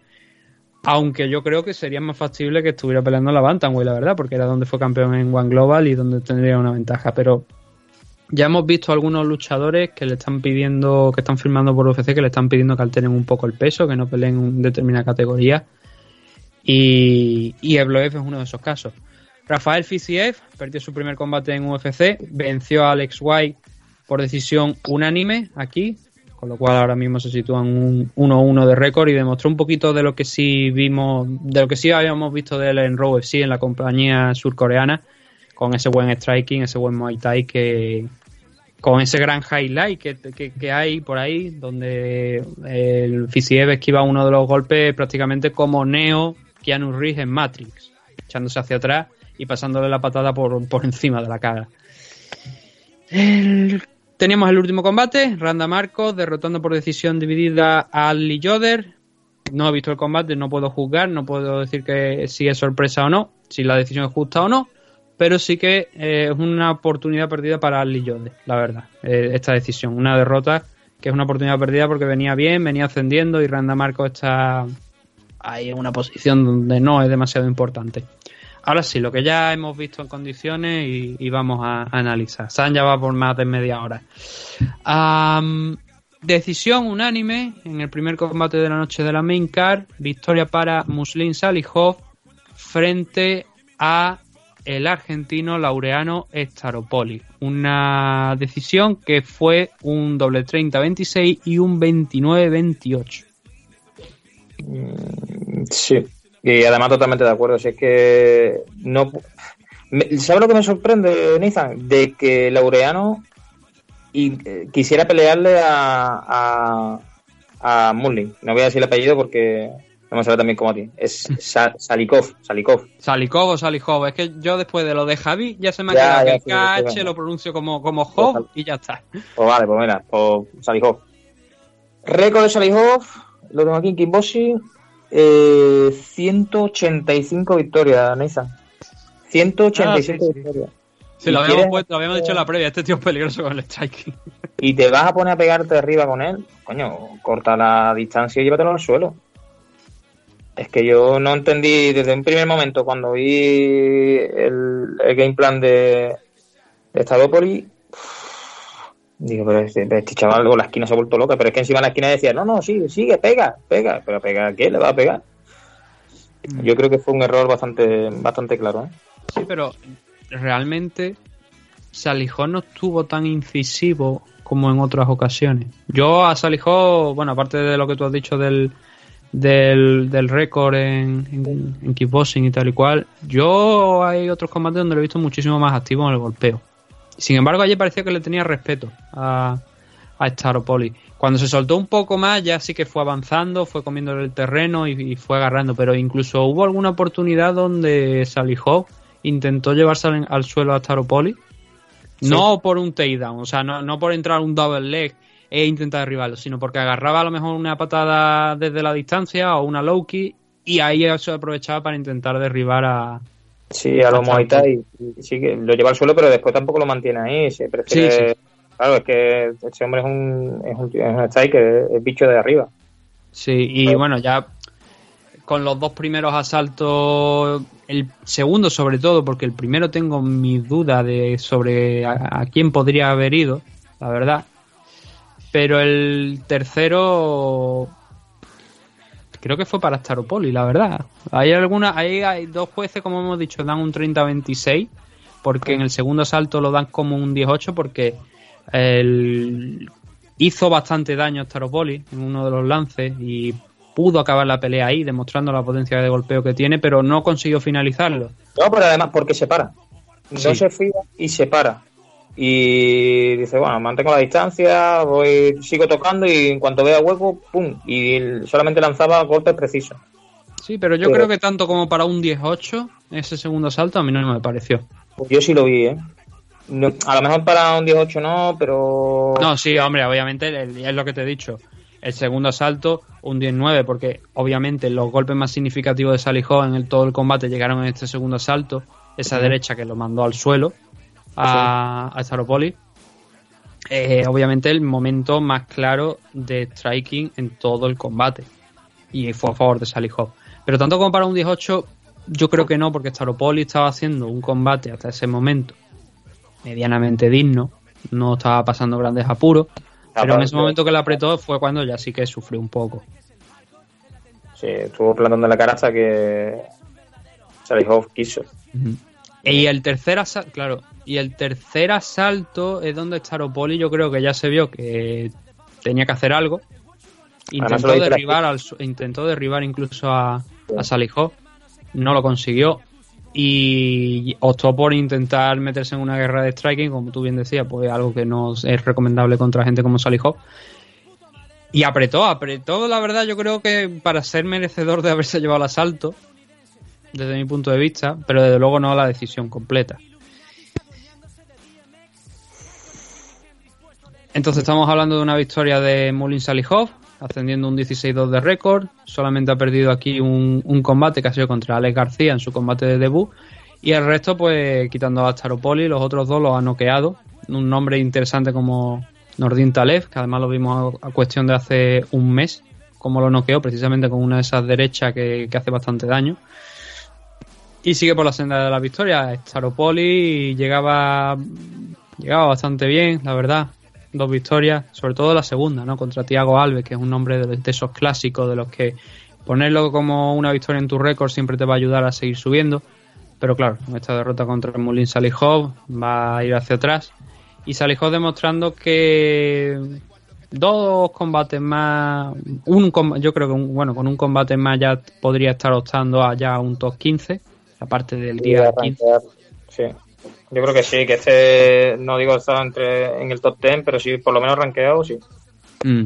El peso Y sí, es, peli- es peligroso la verdad y si salvo que le pongan con un grappler muy muy decidido, con un buen strike. Mira, por ejemplo, ahora en el main event vamos a hablar de la adelantamos ya derrota de Ben Askren.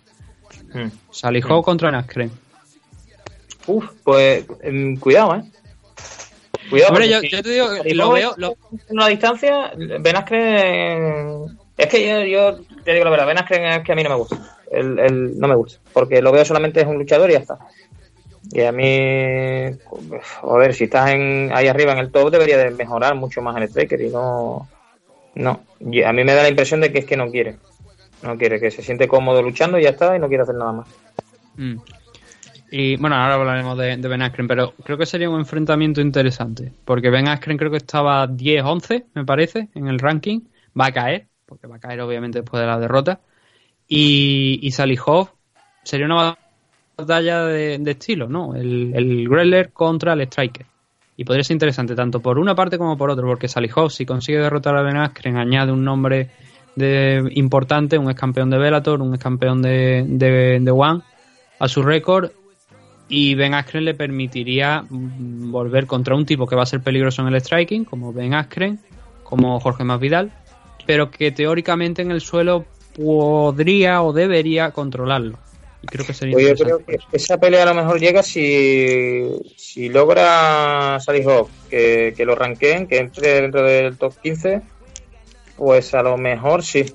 Puede ser que llegue. Si no, hasta que no esté rankeado, no creo yo que hagan la pelea de Ben Askren contra, contra Salihov. Es mi impresión, ¿eh? no lo sé. Sí, no, tranquilamente puede ser. El segundo de los combates que tenemos aquí en la main card era el de Cyril Gané, el francés, frente a Don Tail Mage. Un combate que a mí de primera, y bueno, fue una, una victoria por sumisión, por Hill Hook en el tercero, cuando faltaban 20 segundos aproximadamente, 20-15 segundos para que sonara ya la campana. Pero que sumisión o no, aparte, creo que era un combate que Cyril Gané estaba ganando hasta ese momento. Me, llam- me llamó mucho la atención el- la pose de combate, el stand de Cyril Gané. Con, recordando en algún momento incluso a Karate Muay Thai de lateral. Y soltando, poniendo mucho peso en la pierna trasera, soltando patadas fuertes, de bastante recorrido. Que viene, de, viene del Thai este hombre. Y se notó. No, o sea, yo no lo sabía, pero que te créeme que se notó. Se notó porque esa, esa, o sea, esa posición eh, en, en el golpeo, con la pierna atrás, que tú intuías que iba a sacar low kick fuerte, middle kick fuerte, y que fue lo que, lo que fue sacando y lo que fue minando, creo yo, a Dontel Mace, porque no fue un combate tampoco muy, muy exagerado, pero. eh, o sea, el dominio de Gan, o Ganeo, como se diga este- el nombre de, este- de esta persona en francés, no fue muy, muy exagerado, pero que fue picando a poco a poco.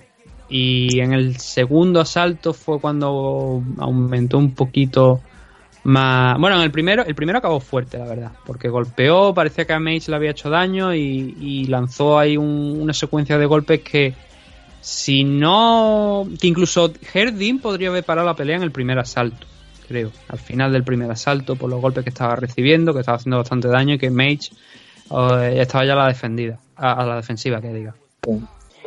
Eh, a mí me da la impresión de que entrega el talón. Ya por último que ya no puede más y que lo entrega. ¿eh? Que no hace ningún tipo de defensa. Porque Sí, ya estaba... estamos hablando de la sumisión, ¿no? Del final. Sí, sí, de la sumisión, de la sumisión te estoy hablando. Mm. Que, que pierde la pelea ahí. Eh, y volvemos otra vez a lo mismo. A debutantes en, en, la, car, en la car principal de, de, de un evento de UFC. Yo no soy partidario de hecho, la verdad. Yo creo que UFC tiene una plantilla bastante grande, tiene muchísimos luchadores como pa- para poner a debutantes ahí. Lo único que puedo llegar a entender es que esto sea por. eh, bueno, que en este caso ninguno, porque claro, al ser el evento en Singapur, eh, no se puede justificar la presencia de un luchador que esté debutando en UFC por estar peleando en casa, obviamente. Pero supongo que también la curva de, que de alguna manera, yo no, yo te digo que yo no conozco el background de Cyril Gane, no, lo- no lo he visto, pero quizás puedo llegar a entender a lo mejor que si quieren darle cierta relevancia, teniendo en cuenta que no era un pay-per-view, que eso también es destacable, que esto era un evento que se retransmitía por la ESPN, Em, estas cosas se permiten un poco más. El tener ahí un luchador que esté debutando en UFC, como era el caso de, de Don Tail, que venía del, del Contender Series, pero realmente estaba debutando aquí. en- tercera temporada en el Contender Series. De, hecho, ha estado, ahí va, eso, ha estado tres veces en el Contender Series. vez, eh, Contender. Es que. No sé. A mí no me gustó la pelea que hizo. ¿eh?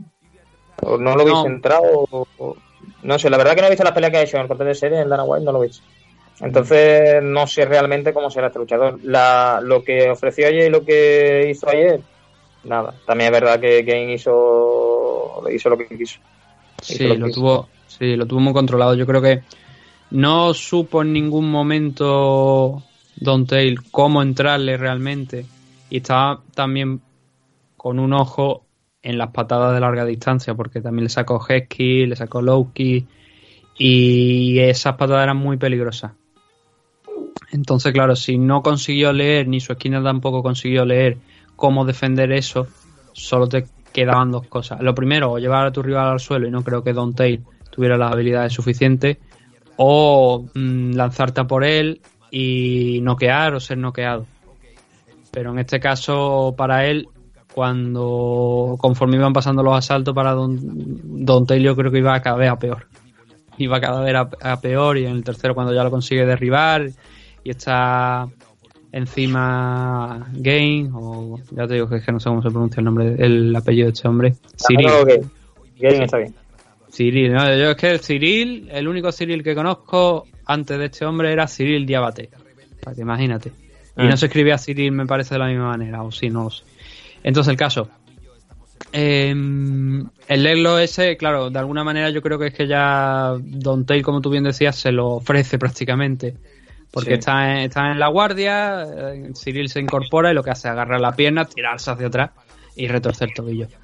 Em, como he dicho al principio, decisión, o sea, finalización o no, el combate habría ido a decisión y habría sido una victoria para, para sin, sin muchos problemas. Es su segunda victoria aquí dentro de UFC. La primera fue contra Rafael Pessoa, que precisamente como hemos dicho lo tenemos en la carta preliminar en el primer combate venciendo a, a su rival.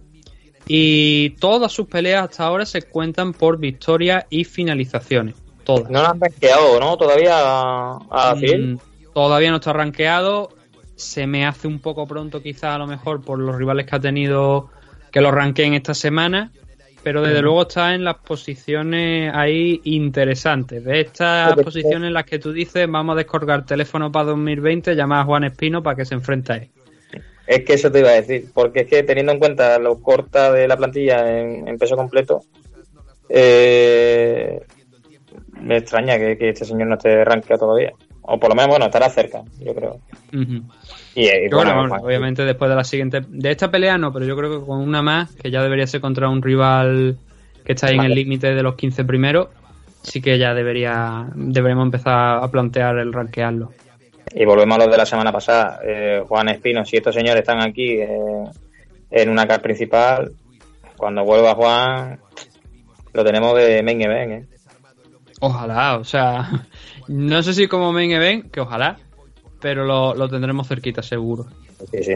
Siendo campeón de Ultimate Fighter, yo creo que le van a dar bastante relevancia en las cards. El- además siendo heavyweight, que ya sabemos que los heavyweight tienen una posición de alguna manera un poquito privilegiada, ¿no? Dentro de, los de, de las cards por aquello de que son llaman mucho la atención. Y más con el, el, movi- el conjunto de habilidades que tiene Juan, que comentamos ya la semana pasada. Benel Darius eh, derrotando a Frank Camacho por sumisión en el primer asalto. Una victoria muy fácil, ¿no? Para, para Benel Darius. Sí. No hay mucho que comentar al respecto porque mm, lo derribó como quiso. Fue a por un single, lo derribó y a partir de ahí ya Camacho es que no tuvo opciones. Se lo quitó de un primer momento de encima, pero conforme se lo iba quitando de encima, Darius ya sabíamos que es uno de los grandes grapplers de la categoría de peso y se le echó, se le echó encima, se abalanzó sobre él. Le Ganó mete, la espalda. bien, le mete bien el triángulo al cuerpo, mete el ganchito a la pierna y ahí ya empieza a cerrar. Que en un primer momento, sí es lo que tú dices, quita, se intenta defender el, el, el mataleón, eh, agachando el mentón hacia abajo, pero eso es muy doloroso. Cierra muy bien con, con el gancho y lo finaliza. Poco más añadir. dos minutos y medio aproximadamente de, de combate. Y como tú bien has dicho, es que no hay mucho que analizar porque fue eso, de un- unos segundos de estudio, de rápidamente Darius fue por el single leg, lo- el scramble que decimos, ¿no? que acaba con Darius encima en- sobre la espalda, cerrando ese triángulo del que hablabas y obligando minutos después, después de unos cuantos golpes, a finalizar, o sea, finalizar la pelea con ese Real Naked Show sobre Frank Camacho. Yo esperaba bastante más de Frank Camacho, la verdad, porque lo tengo por un luchador que si bien no está rankeado y creo que no es difícil que lo veamos dentro de los rankings, sí que le hemos visto combates muy muy disputados y sea un luchador bastante serio, pero claro, aquí se vio la diferencia de habilidades entre uno y otro. Mm, Benel Darius ahora mismo suma su tercera victoria consecutiva después de, pe- de perder contra Alexander Hernández en lo que creo que fue el debut de Hernández en UFC y de una manera realmente impresionante porque cayó a KO Benel Darius al poco tiempo de iniciarse el combate en el primer minuto y ahora suma victoria contra Thiago Moisés, Drew Dover y Frank Camacho luchadores con bastante experiencia pero que no están rankeados de todas formas, visto la racha en la que estaba Benel Darius en los últimos tiempos, era justificable ¿no? que esté en esta posición. Sin ninguna duda, creo que después de haber derrotado a, a Frank Camacho, volverá ya a tener un, ya tiene una dinámica, tiene esas tres victorias consecutivas y a partir de, de aquí supongo que cogerá alguna pelea más importante y volveremos a ver a Benel Darius en una posición de la que lo vimos, ¿no? Cuando debutó aquí en, UFC, que parecía un, un buen luchador, un gran grappler que iba a llegar alto, pero se encontró con Michael Chiesa en el camino y aunque fueran 155 libras, no en las 170 donde Chiesa ahora mismo está como un auténtico animal, cayó derrotado y a partir de ahí descarriló un poquito el, toda la importancia que tenía el Darius dentro de la categoría de peso después de haber ganado hasta cinco peleas consecutivas enfrentándose a Jim Miller y Michael Johnson, por ejemplo. Un Michael Johnson que viene muy bien al caso porque se enfrentó contra Stevie Ray, contra el escocés, cayendo derrotado, decisión mayoritaria a favor de, de Stevie Ray por un doble 29-28 y el 28-28 que marcó esa decisión mayoritaria. Para mí es polémica la decisión. la Sí. verdad. Yo creo que hay dos asaltos que están jugando a la PSP, se despiertan en el tercero y dicen, ¡ay, coño, que hay una pelea! Y a verla. Mm. Yo creo que ha sido. No sé. Es complicado. Yo creo que el primero y el segundo asalto son para Michael Johnson y el Sí. tercero, en el mejor de los casos, es un 10-8 a favor de Stevie Ray, en el mejor de los casos, y eso sería suficiente como mucho para darle un empate.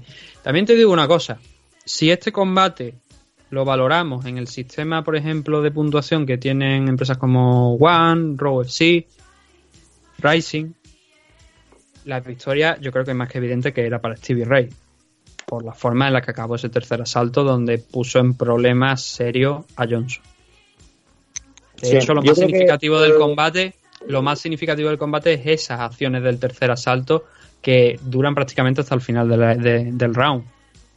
Sí, sí. Eh, yo creo que Johnson se confía en que ganan los dos primeros asaltos y, y lo que quiere es pasar el tercero sin pena ni gloria. ¿Qué pasa? Que Ray pensaba todo lo contrario, de que había perdido los otros dos asaltos y que tenía que ganarse como fuese. Mm. Pero eh, veo la decisión muy, muy, muy polémica. Yo, sinceramente, pensaba que ganaba Johnson. Eh, yo cuando vi que... Sí, dime. Claro, es que hay, hay un problema en los dos primeros asaltos y es que no hay mucha acción. No hay mucha acción. Están midiendo mucho los golpes, mucho la posición. Tampoco hay ninguno que tenga un especial control de la, del centro o de la jaula, como para decir, pues este tercer criterio que normalmente, que, que obviamente es el más bajo de los tres que hay que valorar, podríamos dárselo a uno a otro. Pero hay algunos golpes de Johnson, uno, dos quizás, que dicen un combate tan igualado en el primer asalto pueden ser determinantes para llevártelo. Eso, eh, ten- teniendo por aquí la puntuación de los jueces, para algunos de ellos no fue así. Fueron el, los dos primeros, o sea, el primer asalto para Ray. Em, eh, al final es subjetivo, ¿no? Porque tú das una serie de, de valores, una serie de requisitos de, de puntos, ¿no? Que, que juzgan los jueces, pero al final eh, tú intentas ser lo más objetivo posible, pero hay momentos en los que no lo consigues hacer.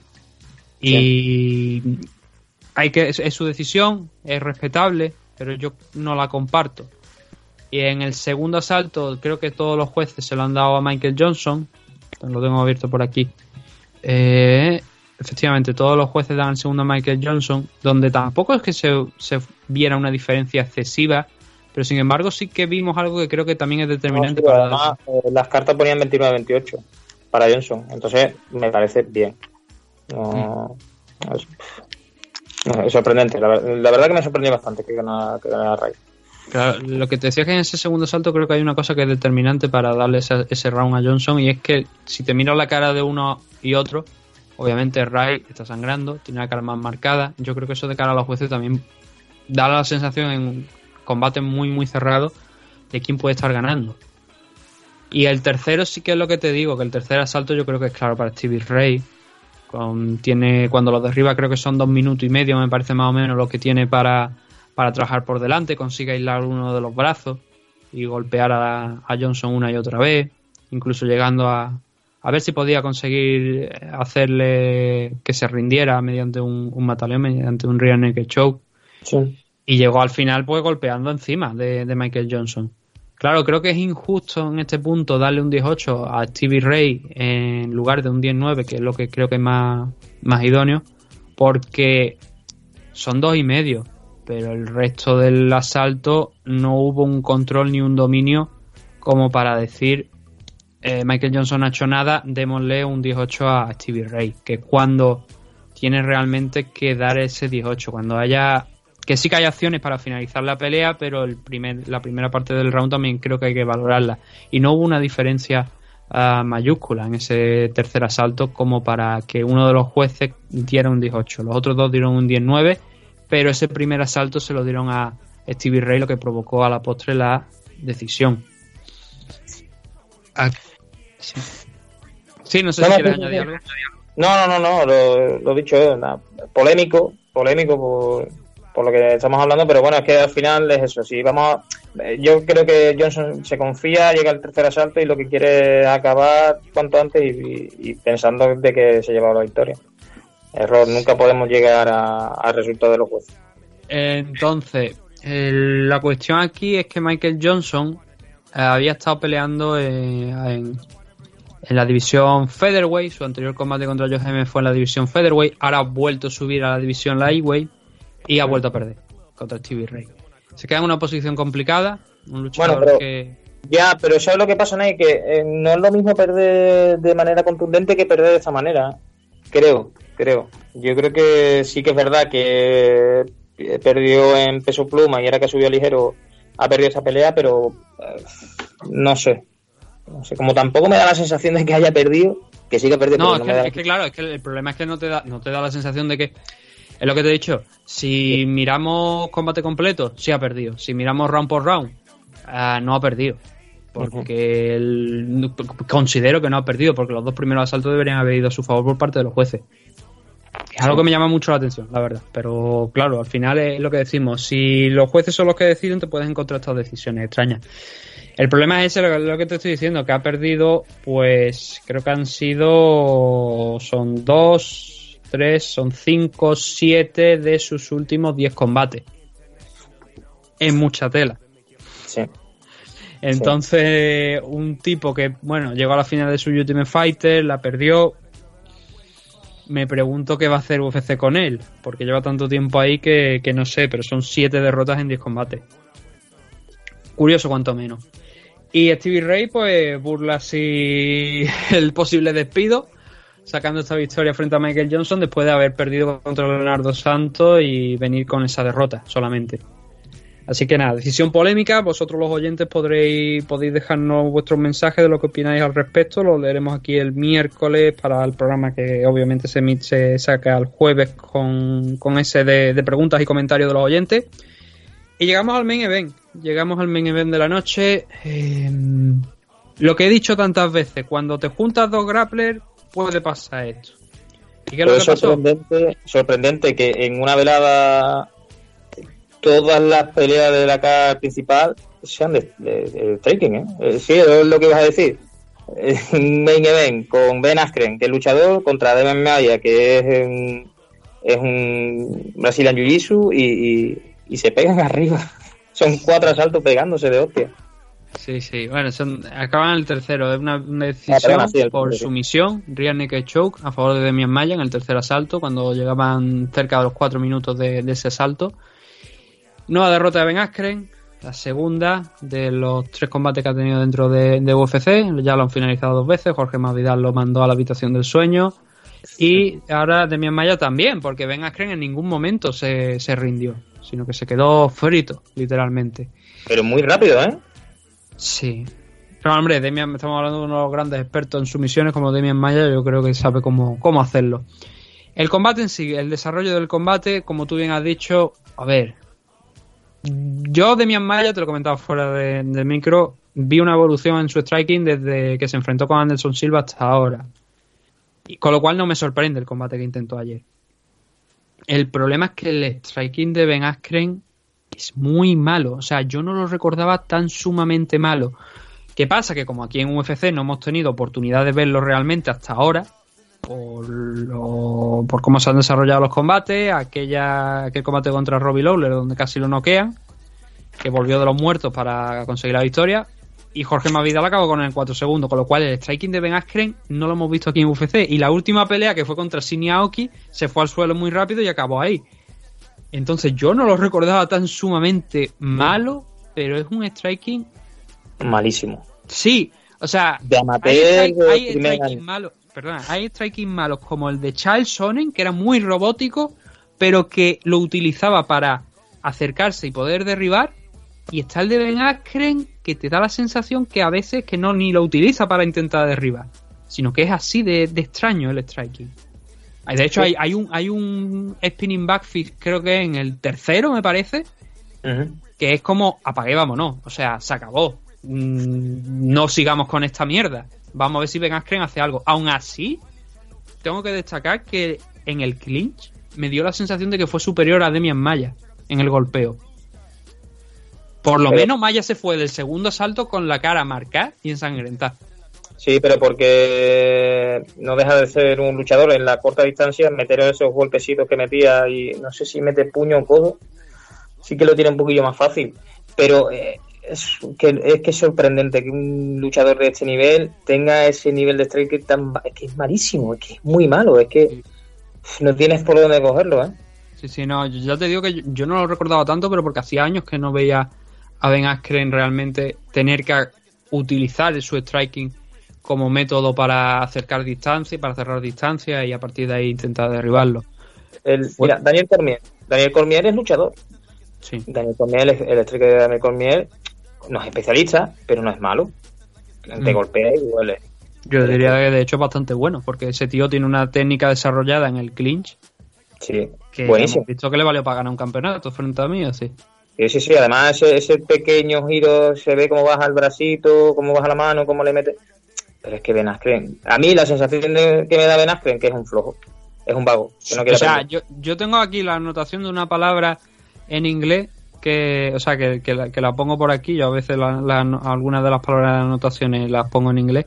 Y ahí puse el lopi. O sea, el lopi significa que, que, o sea, que ahí no hay, que no sé, o sea, como que no hay tensión, ¿saben? Los golpes. Él menea las manos para adelante, intentando no sé, o sea, que Maya no se, no se alejara mucho o, est- o estuviera en la distancia y poco más, pero Maya lo hizo muy bien en el primer asalto, en el segundo ya sí que es verdad que Ben Askren acertó un poco más, de hecho creo que en el segundo lo consiguió derribar. Y no sé si en el segundo o en el tercero, de hecho hay un takedown que consigue Ben Askren más o menos limpio, donde Maya demuestra lo grandísimo grappler que es.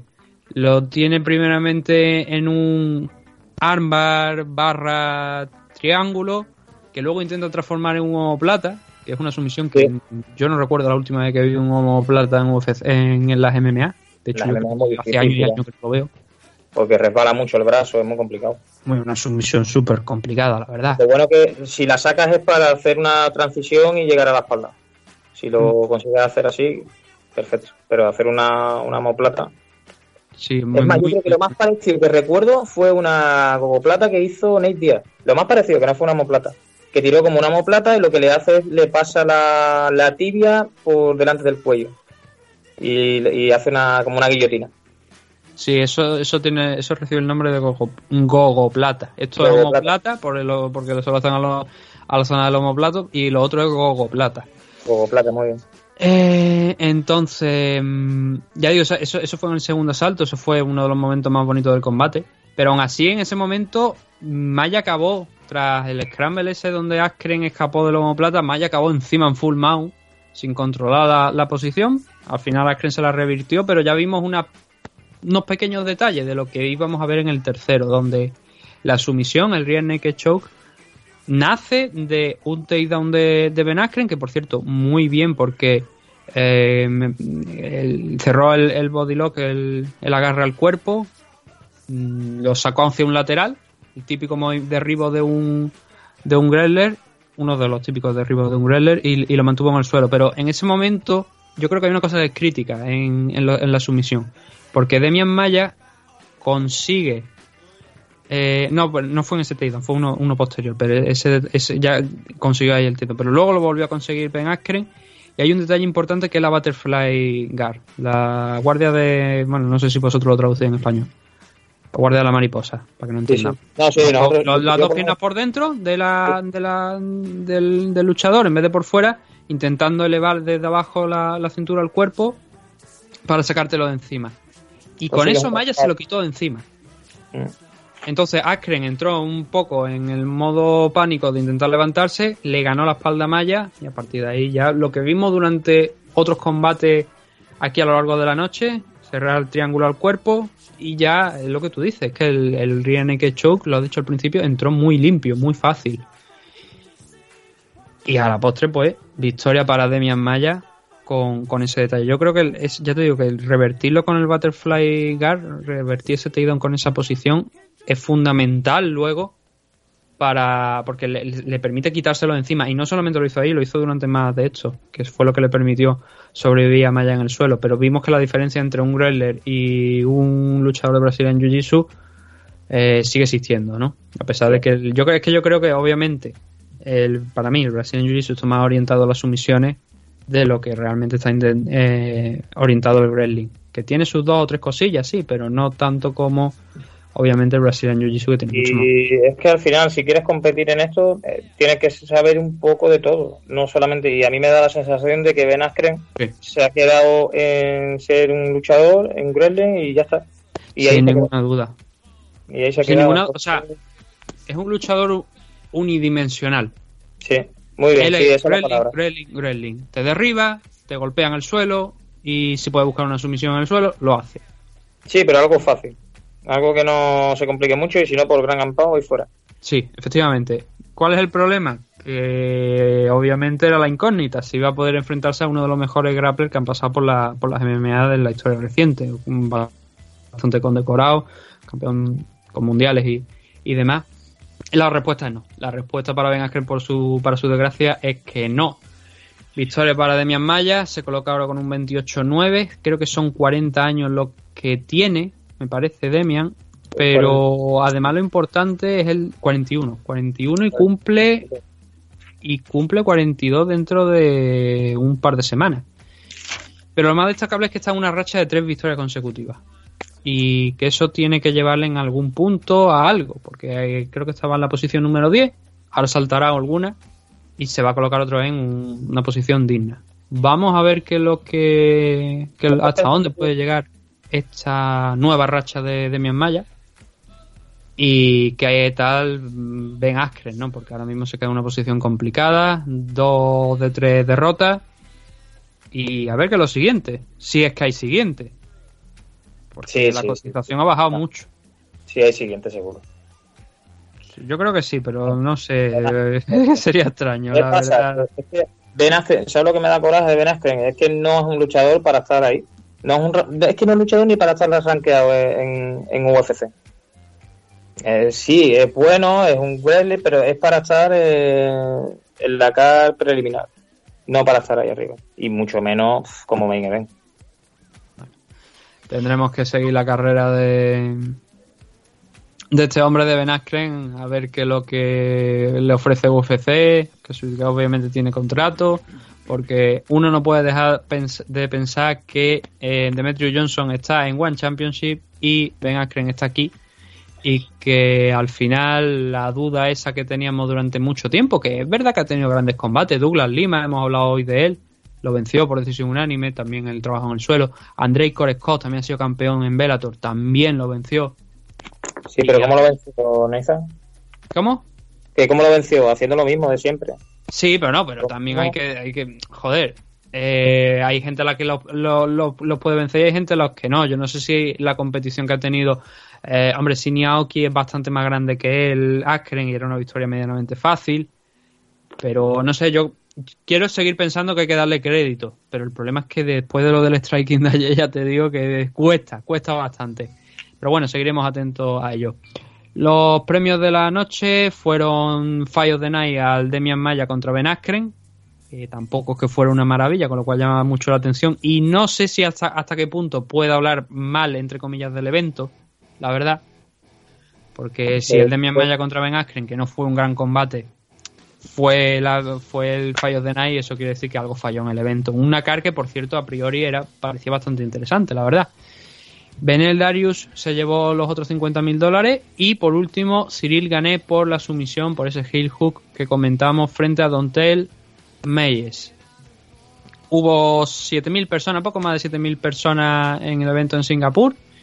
Y lo siguiente que tenemos ya es el gran evento, el gran pay-per-view, ¿no? Ese UFC 244, Jorge Masvidal contra Nate Díaz, si no surge ningún problema adicional. Además, Kelvin Gastelum contra Darren Till, Stephen Thompson contra Vicente Luque, Derry Louis contra Blago Ivanov y Kevin Lee contra Gregor Gillespie. Y solamente eso en la main card, porque luego si no vamos a la card preliminar es que, bueno, ya te digo que es uno de los grandes eventos de- del año sin ninguna duda y yo diría que tranquilamente, aunque mi memoria puede ser corta para, eh, para hablar del tema de pay-per-view, yo me atrevería a decir que incluso estamos hablando de uno de los grandes pay-per-view del año, si no el mejor, sin ninguna duda. De momento, de momento sí. Entonces, sí. Ahora lo que vamos a hacer, yo creo que San ya está por aquí. Por aquí estoy. Por aquí está. Hombre, San, ¿qué tal? Bien, vomitando. Oh. Hostia, Ey, ahora que has dicho esto, me ha Sí. recordado ayer uno de los luchadores, el pobre terminó así, terminó vomitando. Pero antes o después. No, no, no, no, durante. Durante el combate vomitó. Du- Durante el combate vomitó y el, ri- el siguiente chaval que tuvo que subir a, allí a la lona, eh, claro, evidentemente estaba calentando, no vio que su compañero vomitó y mm, tuvo que estar en la misma esquina donde había trocitos todavía de chorizo o de bacalao, porque estábamos en Bilbao de bacalao. Mi, mi pregunta es, ¿por qué no hemos abierto el programa con eso? Ah, pues yo qué sé, porque se me ha olvidado. Hemos comentado lo del enano y, y, el, y el hombre de Artura normal, si te sirve. Oh, Se vomitó, se vomitó encima y en la mano del abrito, así que... ojo que eso, desin- de riesgo. eso desinfecta una barbaridad, es como orinar, es lo mismo. Ah, Bueno, eh, sí, eh, gracias por, sobre todo, ¿no? Como habéis cubierto los análisis de, de Bellator y de, y de UFC. Ya Nathan ha comentado que este próximo fin de semana tenemos el melocotonazo, ese UFC 244 en Nueva York, con muchísimos combates de renombre, que ya tengáis por eh, bien sabido que haremos la previa, como es de rigor, para suscriptores eh, tanto en iVoox como, como en Patreon, y que el fin de semana haremos, como bien también es de rigor, el análisis completo. Bueno, vámonos ya despidiendo porque como sabéis el bloque de, preguntas y respuestas también es emplazado a últimos de semana. Las haremos y las contestaremos durante, durante esta semana y las emitiremos seguramente el viernes para que sigáis teniendo pues vuestras dosis de MM Adictos cada dos, tres días y que, y que no quedéis con las ganas. Venga, que nos vamos con el Shota. Despedida y cierre.